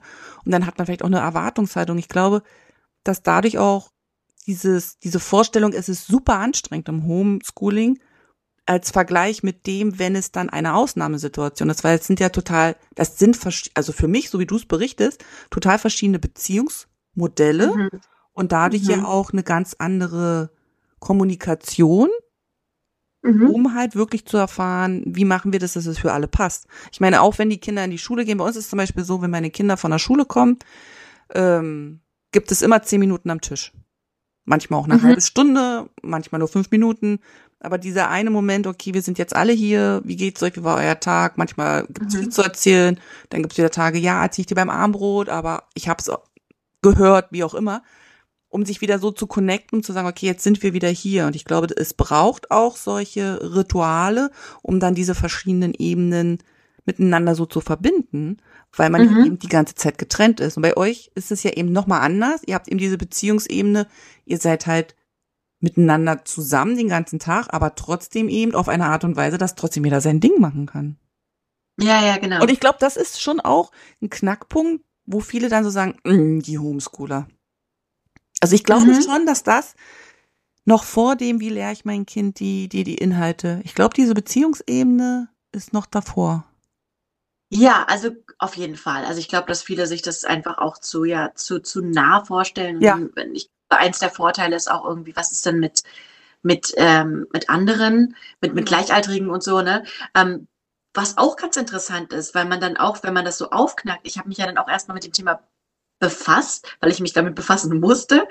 Und ähm, ganz viele Informationen bekommen, ganz viel dazu gelesen und auch ganz viele ähm, Fachliteratur und aktuelle Ergebnisse und Studien und dann erstmal herausgefunden, ähm, ja, ich finde das interessant, dass man so selbstverständlich davon ausgeht, dass die Normalität ist oder das Richtige ist, dass Kinder in einem Klassenraum sind mit diversen gleichaltrigen Kindern, ne? also mit vielen, jetzt nicht nur mit ein paar, sondern auch mit richtig vielen, teilweise bis zu 30 oder so, ne? Und äh, man geht davon aus, dass das so sein soll. Und wenn man sich dann mit dem Homeschooling beschäftigt, ähm, wird das erstmal so ein bisschen aufgeknackt, ne? Dass man erstmal, ach ja, und warum? Wer, wer sagt das? Wer bestimmt das, dass das das Normale ist und dass das Richtige ist, ne? Und wenn man sich dann weiter damit befasst und dann auch beliest, na, das ist eigentlich, eigentlich ist es ja eher was Unnormales, ne? Sozusagen, wenn du aus einer Familie kommst, wer hat schon in seiner Familie 20 Gleichaltrige. Wenn man ja. Geschwister, Geschwister hat, ist irgendjemand älter oder jünger. Dann hat man mehrere Generationen ne, in der Familie und man hat Nachbarn und so weiter. So und äh, und später, wenn man arbeitet, hat man in der Regel auch verschiedene Generationen um sich herum oder so, ne, oder ein, ein Team aus verschiedenen Leuten. Und eigentlich ist das eher der besondere Zustand, dass man plötzlich in einem Klassenraum ist, drinnen, egal ob man vielleicht auch mal draußen sein will oder nicht, ähm, mit so vielen Gleichaltrigen. Und das heißt, wenn man sich mit Homeschooling befasst und dann auch beliest, stellt man erstmal fest, oder es wird einem so ein bisschen der, dieser, dieser Wind aus den Segeln genommen, dass man das Gefühl hat, aber die müssen doch, aber die müssen doch. Mhm. Man plötzlich das Gefühl hat, okay, eigentlich nicht. Eigentlich tragen sie keinen Schaden davon, dass sie nicht mit 30 anderen in einem Raum sitzen. Ähm, Freunde kann man trotzdem haben. Also viele haben einfach sogar noch mehr Zeit, weil Homeschooling ja viel weniger Zeit braucht. Ja. Und wie viel und wie wenig äh, die Homeschooler mit anderen zusammen sind, das ist einfach auch sehr individuell verschieden. Ne? Also je nachdem, was sie vielleicht auch so für Typen sind. Und das ist das Interessante. In der Schule hat ja keiner die Wahl. Ja. Ne? Du bist halt irgendwie gezwungen, mit so vielen zusammen zu sein, egal ob du vielleicht eigentlich auch eher der Typ bist, der seine Ruhe braucht, dem das vielleicht gar nicht so angenehm mhm. ist, jeden Tag so viele zu haben oder nicht. Andere genießen das. Und ähm, das ist beim Homeschooling eben auch. Und wenn man sich da weiter damit befasst, äh, öffnet man sich erstmal dafür, dass das, ähm, wer darf zum Freundeskreis gehören? Also muss das jemand sein, der im selben Jahr wie ich geboren ist? Oder darf das auch jemand sein, der drei Jahre jünger oder drei Jahre älter ist? Ohne dass man das so hervorhebt und sagt, uh, das ist aber besonders, ne? Also so, wer sagt eigentlich, dass es so besonders ist? Warum auch nicht, ne? Oder warum kann nicht das Kind auch einfach den Nachmittag verbringen mit der Nachbarin, die 80 ist? Ne? Warum, warum ist das das ähm, Kuriose? Ne? wo das doch irgendwie vielleicht in vielen Gegenden auf der Welt wahrscheinlich super normal ist, dass Total. man einfach da ist, wo man einfach lebt. Und, ähm, und so sind einfach viel mehr Möglichkeiten in dieser Freiheit, das eben auch wahrzunehmen. Ne? Oder wenn zum Beispiel, sagen wir mal, die 80-jährige Nachbarin Geburtstag hat, hat man eben auch Zeit dafür. Ne? Oder man hat Zeit zu helfen. Und ähm, ja, also das heißt, äh, für Kontakte ist auf jeden Fall mehr als genug Zeit. Man ist eben nicht, was man tatsächlich eben nicht ist. Man ist eben nicht, man ersetzt nicht 20, 30 andere Kinder, die gleich alt sind. Das, das ist eben so. Und das kommt bestimmt auch mit, ähm, ja, je nachdem, aber da sind Menschen eben verschieden. Ne? Also jemand wird rückblickend sagen, aber genau das fand ich total toll und das ist auch okay. Ne? Also ich, es ist auch, wenn mich jemand fragt, ich bekomme oft Homeschooling-Fragen und eine, die ich oft bekomme, ist dann zum Beispiel, zum Beispiel auch von anderen Auswanderern, die plötzlich die Option haben, die mich dann fragen, hey, kannst du mir das empfehlen? Ist das gut? Das kann ich natürlich super schwer beantworten. Ja. Ich kann meine Erfahrungen mitteilen, kann sagen, äh, warum das für uns genau richtig war und warum ich dankbar dafür bin. Aber ansonsten ist es ein bisschen so, als wenn mich jemand, den ich noch dazu vielleicht auch eigentlich gar nicht kenne, fragt, hey, was würdest du sagen? Ich habe hier die Option zwischen Fußball für mein Kind oder Schwimmen. Das weiß ich nicht, ne? Das weiß ich überhaupt nicht. Also ich würde auch, das ist jetzt auch nicht sagen, dass es, ich finde es einfach toll, dass es hier die Option gibt. Ja, das heißt ja noch lange nicht, dass das für jeden sein muss. Ja, also ich zum Beispiel bin ja auch ein anderer Typ als mein Kind. Ja, also, und wenn ich jetzt rückblickend zurückdenke, weiß ich gar nicht so genau. Also ich glaube, für mich war es vielleicht ganz gut in der Klasse. Also weil ich, glaube ich, so vielleicht dann auch meine Freunde gefunden habe oder so, weil ich, ähm, ich weiß es nicht genau. Und wenn ich die Option gehabt hätte und mich gefragt hätte, ähm, aber ja, so ist jeder anders. Ich finde die, die Möglichkeit, dass man wählen kann, einfach ganz gut, weil jeder anders ist und ich auch einfach dann von vielen, ich krieg, krieg ja auch von vielen deutschen Familien, die mir schreiben, ich wünschte, wir könnten das, ne, weil mein Kind so unglücklich ist. Das wird ja oft vergessen. Es wird immer gesagt, aber Kinder brauchen doch. Aber es gibt so viele Sachen, die sie nicht brauchen. Ne? Ja. Also man, man sagt zum Beispiel dann oft, ähm, und da hatte ich auch diese Vorteile. Komischerweise denkt man, dass sie ganz viele Sachen brauchen und sie müssten da durch und so, ne? Aber tatsächlich niemand muss Mobbing erlebt haben, nee. um ein besserer Mensch zu werden, ne? Oder niemand braucht diesen Kon Konkurrenzkampf. Das ist wahrscheinlich auch eine Typsache. Es gibt, wird wahrscheinlich auch Leute sagen, die sagen, doch, ich finde, man braucht das, man muss da durch, um dies und das zu können. Aber das ist dann auch nicht meine Vorstellung von Leben, dass ich das Gefühl habe, man muss durch irgendwelche Sachen durchgehen, die schwer sind. Also dazu finde ich Lebenszeit zu kostbar. Dazu denke ich mir, warum? Wofür muss ich das üben? Für das nächste Leben? Mhm. Ja? Oder also so, weil wir leben ja genau jetzt. Warum, wenn ich die Möglichkeit habe, das angenehm zu gestalten, warum nicht? Ne? Mhm. Und, und da gibt's eben wirklich viele Studien, die ähm, gerade mich am Anfang einfach auch sehr beruhigt haben, weil ich ja eben auch nicht wusste, ist das jetzt gut, schlecht, ist das richtig oder falsch, ne? Und dann zu lesen, dass es so wahnsinnig viele Studien natürlich hier in Amerika gibt, wo sie sagen, dass es die Homeschooler sind einfach oft sozialer.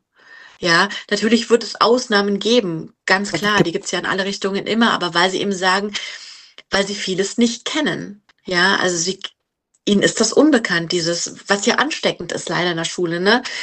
Der ärgert mich, also ärgere ich auch und gebe das weiter dadurch, dass sie diese Sachen nicht kennenlernen, geben sie es eben auch nicht weiter, ne? Oder haben das nicht so, haben nicht diesen, diesen Druck oder dieses, ich muss jetzt schummeln, um besser zu sein oder dieses, also so viele Sachen. Ja, oder dann eben dieser andere Druck, der dann irgendwann auch noch kommt, ne? Sei es jetzt irgendwelche Markenklamotten zu tragen ja. oder irgendwelche anderen Gruppenzwänge und dann, wo man irgendwie mithalten muss. Ähm, ja, da gibt's einfach viele Studien, die sagen, nee, die, die braucht man nicht unbedingt, um besserer Mensch zu sein. Ne? Also aber auch da wird es natürlich Menschen geben, die rückblicken, vielleicht auch, weil sie es nicht anders kennen, sagen, da habe ich dies und das daraus gelernt. Klar. Also wir haben ja alle nur unser eines Leben Und es ist ja auch gut, wenn man rückblickend sagt, das war hart, aber ich habe was daraus gelernt und mache es jetzt anders. Aber ich glaube eben, das ist eben wirklich ähm, total okay, wenn ich sehe, jemand ist glücklich, das einfach auch so stehen zu lassen und nicht zu sagen, aber müsste der nicht, ne? Ja. Müsste der nicht irgendwie die und die Reibung erfahren? Nee, eigentlich vielleicht nicht, ne? Vielleicht darf man auch einfach ähm, angenehm durchs, durchs Leben gehen, Total. ohne dass es irgendwie. Man darf alles angenehm machen. Also was mir gerade mhm. noch eingefallen ist, ähm, ich habe in Thüringen in Bad Blankenburg gewohnt. Und Bad Blankenburg hat ein Alleinstellungsmerkmal, außer dass da nicht mehr so viele mhm. Menschen wohnen. In Bad Blankenburg stand der allererste Kindergarten weltweit. Ich habe genau gegenüber von dem allerersten Kindergarten, den Friedrich Fröbel 1740 ah, ähm, spannend. hat. Ähm, und da ist ja der Name auch Kindergarten geprägt und der war ja auch, mhm. hat sich auch mit Kindern beschäftigt.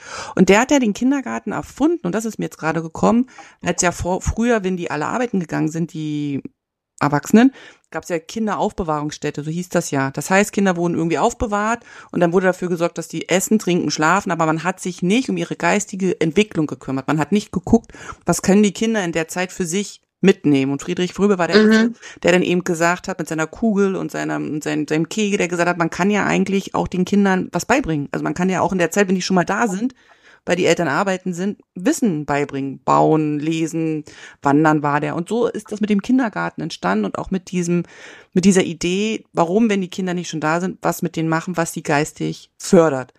Und mir mhm. ist gerade gekommen, ich meine, das ist jetzt wie viel tausend Jahre her, dass wir teilweise noch so ein alten System festhalten. Ja, sehr. Die für damals super waren. Gerade was Lesen und Schreiben angegangen ist, ähm, dass das überhaupt unterrichtet wurde, dass man zumindestens dann, wenn man später draußen auf Markt gearbeitet hat, die Zahlen schreiben konnte oder sich zusammenrechnen konnte, was der Fisch jetzt kostet. Aber dass ja jetzt wir in einer ganz anderen Zeit sind ja, und absolut. trotzdem dieses alte System haben, was damals super war, aber mhm. nicht so anerkennen können, ich weiß nicht, was jetzt da, das wird philosophisch, aber nicht anerkennen können, dass die Zeiten anders sind, die Menschen anders sind, die Möglichkeiten anders sind und wir da eben dieses Neue einfach auch ausprobieren dürfen.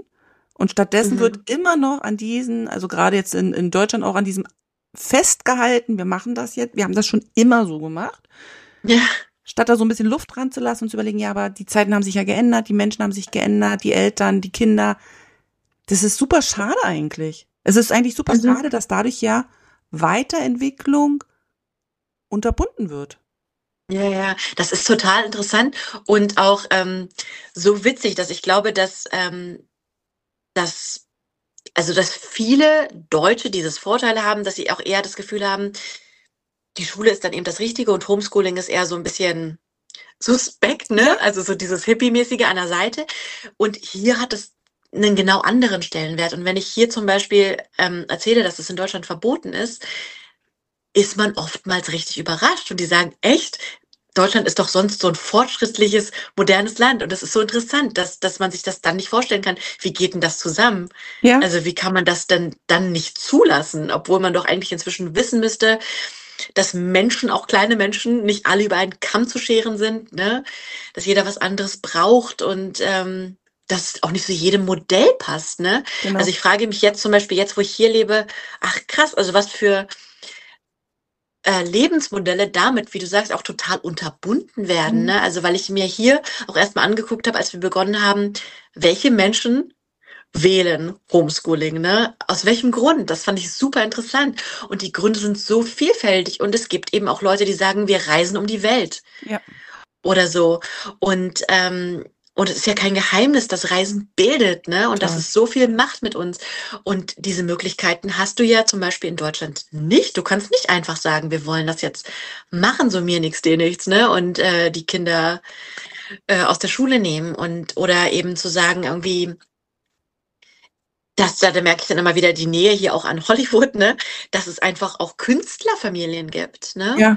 die einfach sagen, das ist so viel einfacher. Ich habe nicht diese ganze Bürokratie, sondern wir machen einfach Homeschooling. Und jetzt haben wir dann vielleicht wieder drei Wochen am Stück, wo es für die ganze Familie nicht passt, Schule zu machen. Danach aber haben wir wieder umso mehr Zeit, ne. Es ist einfach viel flexibler und einfach mehr dem Menschen ja. angepasst, ne? Als ja, aber es ist interessant, dass, wie du ganz am Anfang gesagt hast, dass man das oftmals nicht hinterfragt. Ne? Man macht halt einfach mit. Genauso habe ich einfach mein Kind angemeldet in der Schule, weil ich dachte, das ist jetzt der nächste Schritt. Ne? Genau, genau. Und ähm, ja, so ist es dann eigentlich ganz schön, wenn dann auch im Leben mit Kindern oder wenn das mal möglich ist, dass es dann einfach so ein Stopp kommt. So, Achtung, passt nicht. Ja. Ne? Also, ja. Ich habe jetzt inhaltlich nochmal zwei Fragen zum Homeschooling. Mhm. Die eine Frage ist, könntet ihr ähm, das Homeschooling gegen eine normale Schule, sage ich jetzt, so, so eine bekannte Schule, einfach so wechseln? Die zweite mhm. Frage ist, ähm, wenn dein Sohn den Abschluss macht, ist es denn genauso ein Abschluss wie als wenn meine Kinder auf einer Schule sind mit dem Abschluss. Also das ist ja manchmal, glaube ich, auch so die Frage, was ist das für ein Abschluss, den die dann haben? Ähm, also die zwei inhaltlichen Fragen nochmal. Ist der Wechsel so einfach möglich? Homeschooling, richtige Schule? Und wie ist das mit dem Abschluss? Ja, äh, man kann jederzeit wechseln. Mhm. Ja. Und das ist dann vielleicht, würde ich sagen, so der einzige Druck, den man haben könnte, wenn es vielleicht plötzlich passiert, dass man denkt, ähm, ja, also wenn man das vorhat, aber oftmals ist es so, dass die dann doch das die ganze Zeit, also entweder machen sie wirklich nur am Anfang Homeschooling und wissen dann schon, sie wechseln, das heißt, sie sind vorbereitet, okay. oder sie machen es die komplette Zeit. Ähm, wenn wir uns jetzt damit befassen und das mache ich zwischendurch auch, dass ich mich damit befasse und überlege, ist es vielleicht im nächsten Schuljahr so, okay. ja, dass wir wechseln und wäre das möglich, ja. ähm, dann macht es auf jeden Fall Sinn, dass man inhaltlich ne, das Kind bis dahin begleitet hat, dass es wechseln kann. Also dass es irgendwie einigermaßen mitkommt. Ne? Aber ansonsten ist es jederzeit möglich und du kannst auch jederzeit dann feststellen, das passiert auch oft, nee, vielleicht doch nicht, ne? Und es wieder rückgängig machen. Ne? Okay. Aber theoretisch kannst du jederzeit wechseln. Und ähm, ja, man kann Homeschooling, das werde ich auch ganz oft gefragt, wie lange kann man das machen? Mhm. Man kann das bis wie man will machen, Open End, man kann es bis zum Schluss machen und hat dann auch einen Abschluss und ähm, da gibt's dann auch manchmal so Fotos im Internet. Es gibt ja in Amerika immer diese die Hüte, die in die Luft mhm. geworfen werden. Ne? Das machen dann Kinder im Wohnzimmer. so. Und ähm, ja, das, das, das heißt, das, das kann man dann theoretisch bis zum Schluss machen. Da ähm, merke ich bei mir selber, dass es für mich noch so ähm, unwirklich weit weg, ja, dass ich das einfach noch nicht weiß.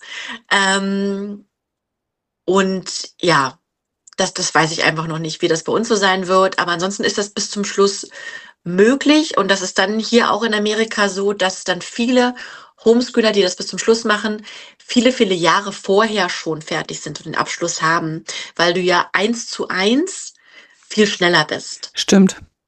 Wenn du möchtest, ne? Also du hast dieses, ähm, was wir ja auch am Anfang gesagt haben und du auch gesagt hast, ist ja wirklich viel Füllzeit irgendwie auch so in der Schule, ne? Stimmt. ne? Also es ist ja wirklich viel Zeit oder auch viel, dass viel wiederholt wird oder viel, was dann einfach doch gemacht wird.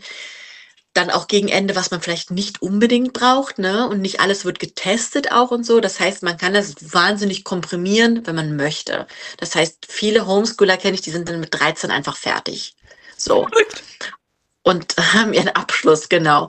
Und ähm, Genau, das kann man einfach individuell entscheiden. Ja. Aber das ist ja auch super spannend und zeigt ja auch nochmal, wie Lernen eigentlich funktioniert. Ne, wenn du sagst, es mhm. sind teilweise welche früher fertig, das heißt, dass das, was in, der, in dieser normalen Schule mit dem ganzen drumherum, weil ja auch ganz andere Themen sind, auch wie du so schön gesagt hast, ne, zwischenmenschlich, sozial, vielleicht Mobbing, vielleicht Druck, vielleicht Vergleichen, so, das sind ja alles die Themen, die ja wahrscheinlich auch dafür sorgen, dass man gar nicht inhaltlich so die Dinge aufnehmen kann, weil man ja dann auch abgelenkt ist.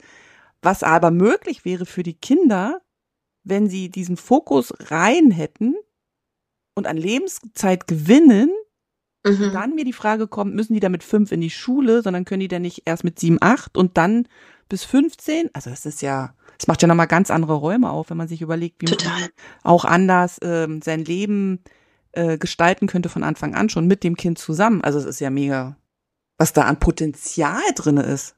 Ja, ja, genau. Dieses, die, diese Bewusst, diese, dieses Bewusstsein, ne, die Achtsamkeit irgendwie ja mit dem, mit der Lebenszeit einfach. Ja, das finde ich eben, eben auch. Also, dass man wirklich anders nochmal mit der Zeit umgehen ja. kann. Ne? Und, und, mir jetzt auch bewusst wird, in der Schule auch rückblickend, wenn ich zurückdenke, aber man hinterfragt einfach auch so vieles nicht, ne? weil es einfach so gemacht wird, dass irgendwie mit so einer Selbstverständlichkeit, man ist zwar so viele Stunden in der Schule, trotzdem musst du zu Hause für die Arbeit lernen. Ja. Ne? Das musst du zu Hause noch machen. Ja. Wenn wir hier ein paar Stunden Schule am Tag machen, dann sind wir fertig. Ja es braucht dann nicht noch eine extra Zeit irgendwie. Also, weil entweder haben wir das jetzt verstanden und machen das so, dass es verstanden wird und dann ist es verstanden. Ja. Ansonsten ist es ja irgendwie sinnlos. Aber rückblickend weiß ich auch. Also, und dann denke ich auch, ja, es ist ja oftmals auch ein Grund, weil es auch doch ablenkt. Gewisse Sachen kannst du nicht verstehen, wenn noch so viele andere um dich herum sind. Ich weiß zum Beispiel, dass diese ganzen Lektüren, die wir in der Schule gelesen haben, ich in der Schule, eigentlich sind die immer an mir vorbeigerauscht, weil ich mich nicht konzentrieren konnte, wenn jemand anderes das mir laut vorgelesen ja, hat oder also. so im Klassenraum. Ich habe das einfach nicht gecheckt. Das heißt, du machst das alles doppelt und dreifach zu Hause nochmal und auch dieses extra Lernen und zu Hause nochmal Hausaufgaben. Das ist ja irgendwie so doppelt und dreifach, ne? Das, das ist bei uns halt nicht so. Also es gibt halt quasi keine extra Hausaufgaben. Man hat halt diese Schulzeit und dann ist sie auch fertig, ne?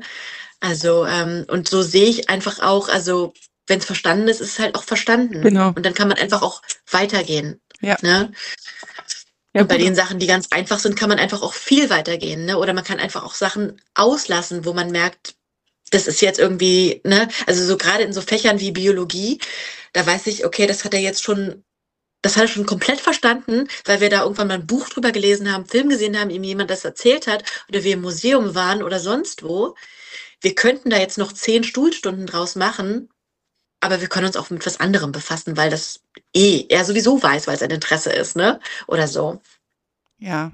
Genau. Das ist ja eben auch, das zeigt eben auch nochmal, dass Lernen eben nicht nur am Schreibtisch stattfindet, sondern, ne, Reisen, Museum, man dann liest du ein Buch oder du siehst einen Film und plötzlich ergibt sich dann einfach ja, der Inhalt dessen. Also ich, ich bei, bei, bei mir zum Beispiel, Geografie war jetzt nicht war jetzt nicht Stützfach von mir. Also, ne? Ich stand immer vor dieser großen Karte und ich weiß noch, ich musste dann mal den Panama-Kanal zeigen. Ich war irgendwo bei Indien, also es war nicht der Panama-Kanal. Ja.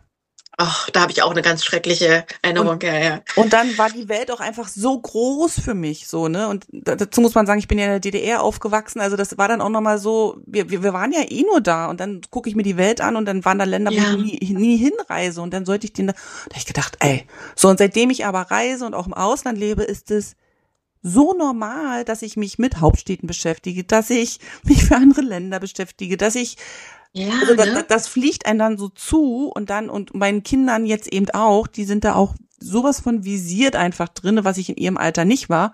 Und da habe ich auch überlegt, dieses am, am, am Tisch sitzen, obwohl man ja weiß, dass selbst bei Kommunikation und Diskussion soll man immer rausgehen und sich bewegen, weil sobald man in Bewegung ist, ist auch der Kopf in Bewegung, weil alles in Bewegung ist. Aber sobald man sitzt, ist man halt einfach fest und dann passt das eigentlich gar nicht. Also es ist super spannend so zu sehen, wie das alles miteinander zusammenhängt und wie teilweise heute noch gegen das gearbeitet wird, obwohl es genug Studien gibt, die es anders beweisen, wie es anders gehen könnte. Genau, ja, genau. Ja, ja. Nee, und diese, mir fällt mir gerade noch ein, also diese ganzen Fächer, die ja, traurigerweise eigentlich, ne? Weil es gibt ja eigentlich, man kann das ja, es ist ja total spannend. Geschichte ist ja auch spannend. Ja. Aber es gibt so viele Fächer, meine Rückblick, ne? Auch, auch bei mir auch Geografie, die ich mit so oh, ja. verbinde, wenn ich zurückdenke. Es war so stressig und so staubtrocken. Dabei muss es ja überhaupt nicht sein. Überhaupt gar, gar nicht. nicht. ne? Und ähm, mir fiel jetzt gerade noch mal ein, dass das ja hier gar nicht getestet wird. Ne? Also er hat jetzt diese Homeschooler, also die ähm, die Tests, die sie irgendwann machen müssen, das ist auch nur Englisch und Mathe. Mm.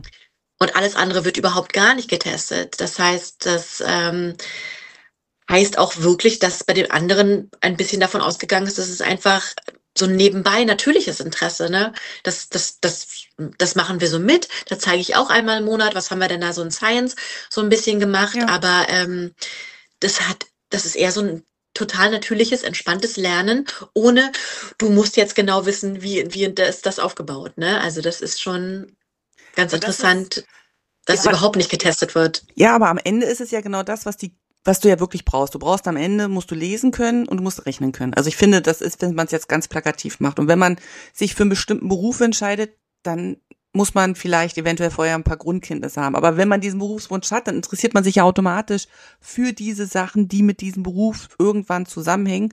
Zumal ich sowieso noch behaupte, dass mit 15, 16 diese Berufsfrage, das ist auch sowas, was mich dann zum Beispiel total gestresst hat, als ich dann im Endstadium meines, meiner Schule war. Was willst du denn mal werden? Denke ich mir, keine Ahnung, mhm. lass mich doch mal ausprobieren so. Aber weil man eben auch in der Schule so fixiert ist auf Abschluss machen, Ergebnis und so gar nicht an diesem Prozess interessiert ist, so was können wir denn in diesem Lernprozess für uns mitnehmen? Ist es denn am Ende so dieses, ja. man muss das nächste machen? Und ich finde dieses, dieses Weitmachen und dieses sich Interessensgebiete suchen, die zu einem passen, das ist viel ja. normaler für mich und viel Total, ne? logischer. Ne? Und dass sich dann daraus dann auch der nächste Schritt für Ausbildung, Studium, Arbeit, whatever, automatisch bildet. Aber wenn du vorher schon so verkrampft irgendwie in Theorie bist, wie würdest du das denn in die Praxis transferieren? Ach, ja. Mhm. Ja, ja, Wahnsinn. Also das finde ich auch, also das irgendwie, das kommt nochmal, wir hatten ja vorhin darüber gesprochen, dass, dass, dass das Thema Tests nicht negativ behaftet mhm. ist, ne? Und genauso sind das die Schulfächer nicht. Also dieses, dass ich glaube, ich, ich kenne ganz viele, für die ist Geografie, Geschichte und so, ja. war das irgendwie so ein Horror, ne? Und ich glaube, auf die Idee würde mein Kind jetzt gar nicht kommen, dass man jetzt irgendwie, also das ist jetzt, weißt du, so, wie, wie, warum eigentlich? Genau. Das ist genau. halt einfach nur ein Gebiet auf der Welt neben vielen anderen. Wie kann man damit was Schlechtes verbinden? Wie kann das sein ja. irgendwie? Und warum eigentlich? Und ja, das ist ganz interessant. Es gibt so viele Sachen, über die ich bei dem Homeschooling stolpere, wo ich dann selber wirklich merke, ach krass, man hinterfragt so vieles nicht. Ja. Und ähm, also jetzt zum Beispiel wurde mir gesagt, in der fünften Klasse, am Ende des Schuljahres ist das allererste Mal, gibt zusätzlich einen Science-Test. Und dann dachte ich, ach, ist ja spannend. Habe dann natürlich gedacht, was müssen Sie dafür vorher lernen? Gar nichts. Sie kommen dahin, bekommen Texte zu irgendwelchen interessanten Themen und dazu Fragen, die Sie dann dort beantworten. Und dann dachte ich, man hat so ein bisschen das Gefühl, aber dann merke ich auch, wie man vielleicht aus Deutschland so geimpft ist, ja. dass man das Gefühl hat, hä, wieso muss man das nicht vorher lernen? Ne? Wieso reicht es, dass man das dort macht? Aber warum denn eigentlich nicht? Ja. Ne? Also warum eigentlich nicht? Ja. Mega spannend. Ja. Mega spannend. Mhm. Also mega spannendes Thema. Ähm, ja, ich würde trotzdem die Folge jetzt beenden. Wir haben jetzt schon so viel gesprochen und so viele Ideen angerissen. Ähm, ich danke jedem Zuhörer, der bis hierher zugehört hat. Und wenn Fragen sind, natürlich jederzeit. Vielleicht machen wir dann noch mal, noch mal eine zweite Folge oder ein Live oder wie auch immer, weil ich das so spannend finde, weil es einfach auch noch mal zeigt, dass, zumindest für Deutschland kann ich es ja sagen, dass dieses System Schule völlig veraltet ist und dass da mhm. auch in den nächsten Jahren theoretisch eine Veränderung her muss, die viel mehr zu dem passt, was gerade aktuell ist, also wie wir leben, wie die Interessensgebiete sind, als festzuhalten an etwas, was so alt ist, dass es einfach, ja, gar nicht mehr wirkt. Mhm. Absolut, ja. Ja, ja. Ja, spannend. Es gibt wirklich, mir fallen jetzt auch gerade noch so viele Fragen ein, die mir auch immer wieder gestellt werden, ne, zu den Materialien, zu den Kosten oder was ist, wenn das Kind plötzlich doch keine Lust hat. Es ist einfach so ein großes Thema, ja. aber entweder treffen wir uns nochmal oder wir lassen die anderen einfach Fragen stellen. Genau, so machen wir das. Liebe ich danke dir, Jane. Ich danke dir für deine Offenheit und äh, für dieses interessante Thema und dass du das auch so bereitwillig äh, nach außen hin trägst. Ich glaube, es ist super wichtig, dass es eben Menschen wie dich gibt, die darüber so offen reden, weil das eben wieder diese Angst nimmt vor diesem Unbekannten mhm. und kein Gehirnknoten mit, äh, was ist das, ähm, verursachen. Ja, ja, ja danke. Sehr ich schicke dir sonnige Grüße ins abendliche Kalifornien und äh, wünsche dir einen guten Rutsch ins Wochenende. Dankeschön, wünsche ich dir auch. Bis Danke. ganz bald. Bis ganz bald. Tschüss. Tschüss.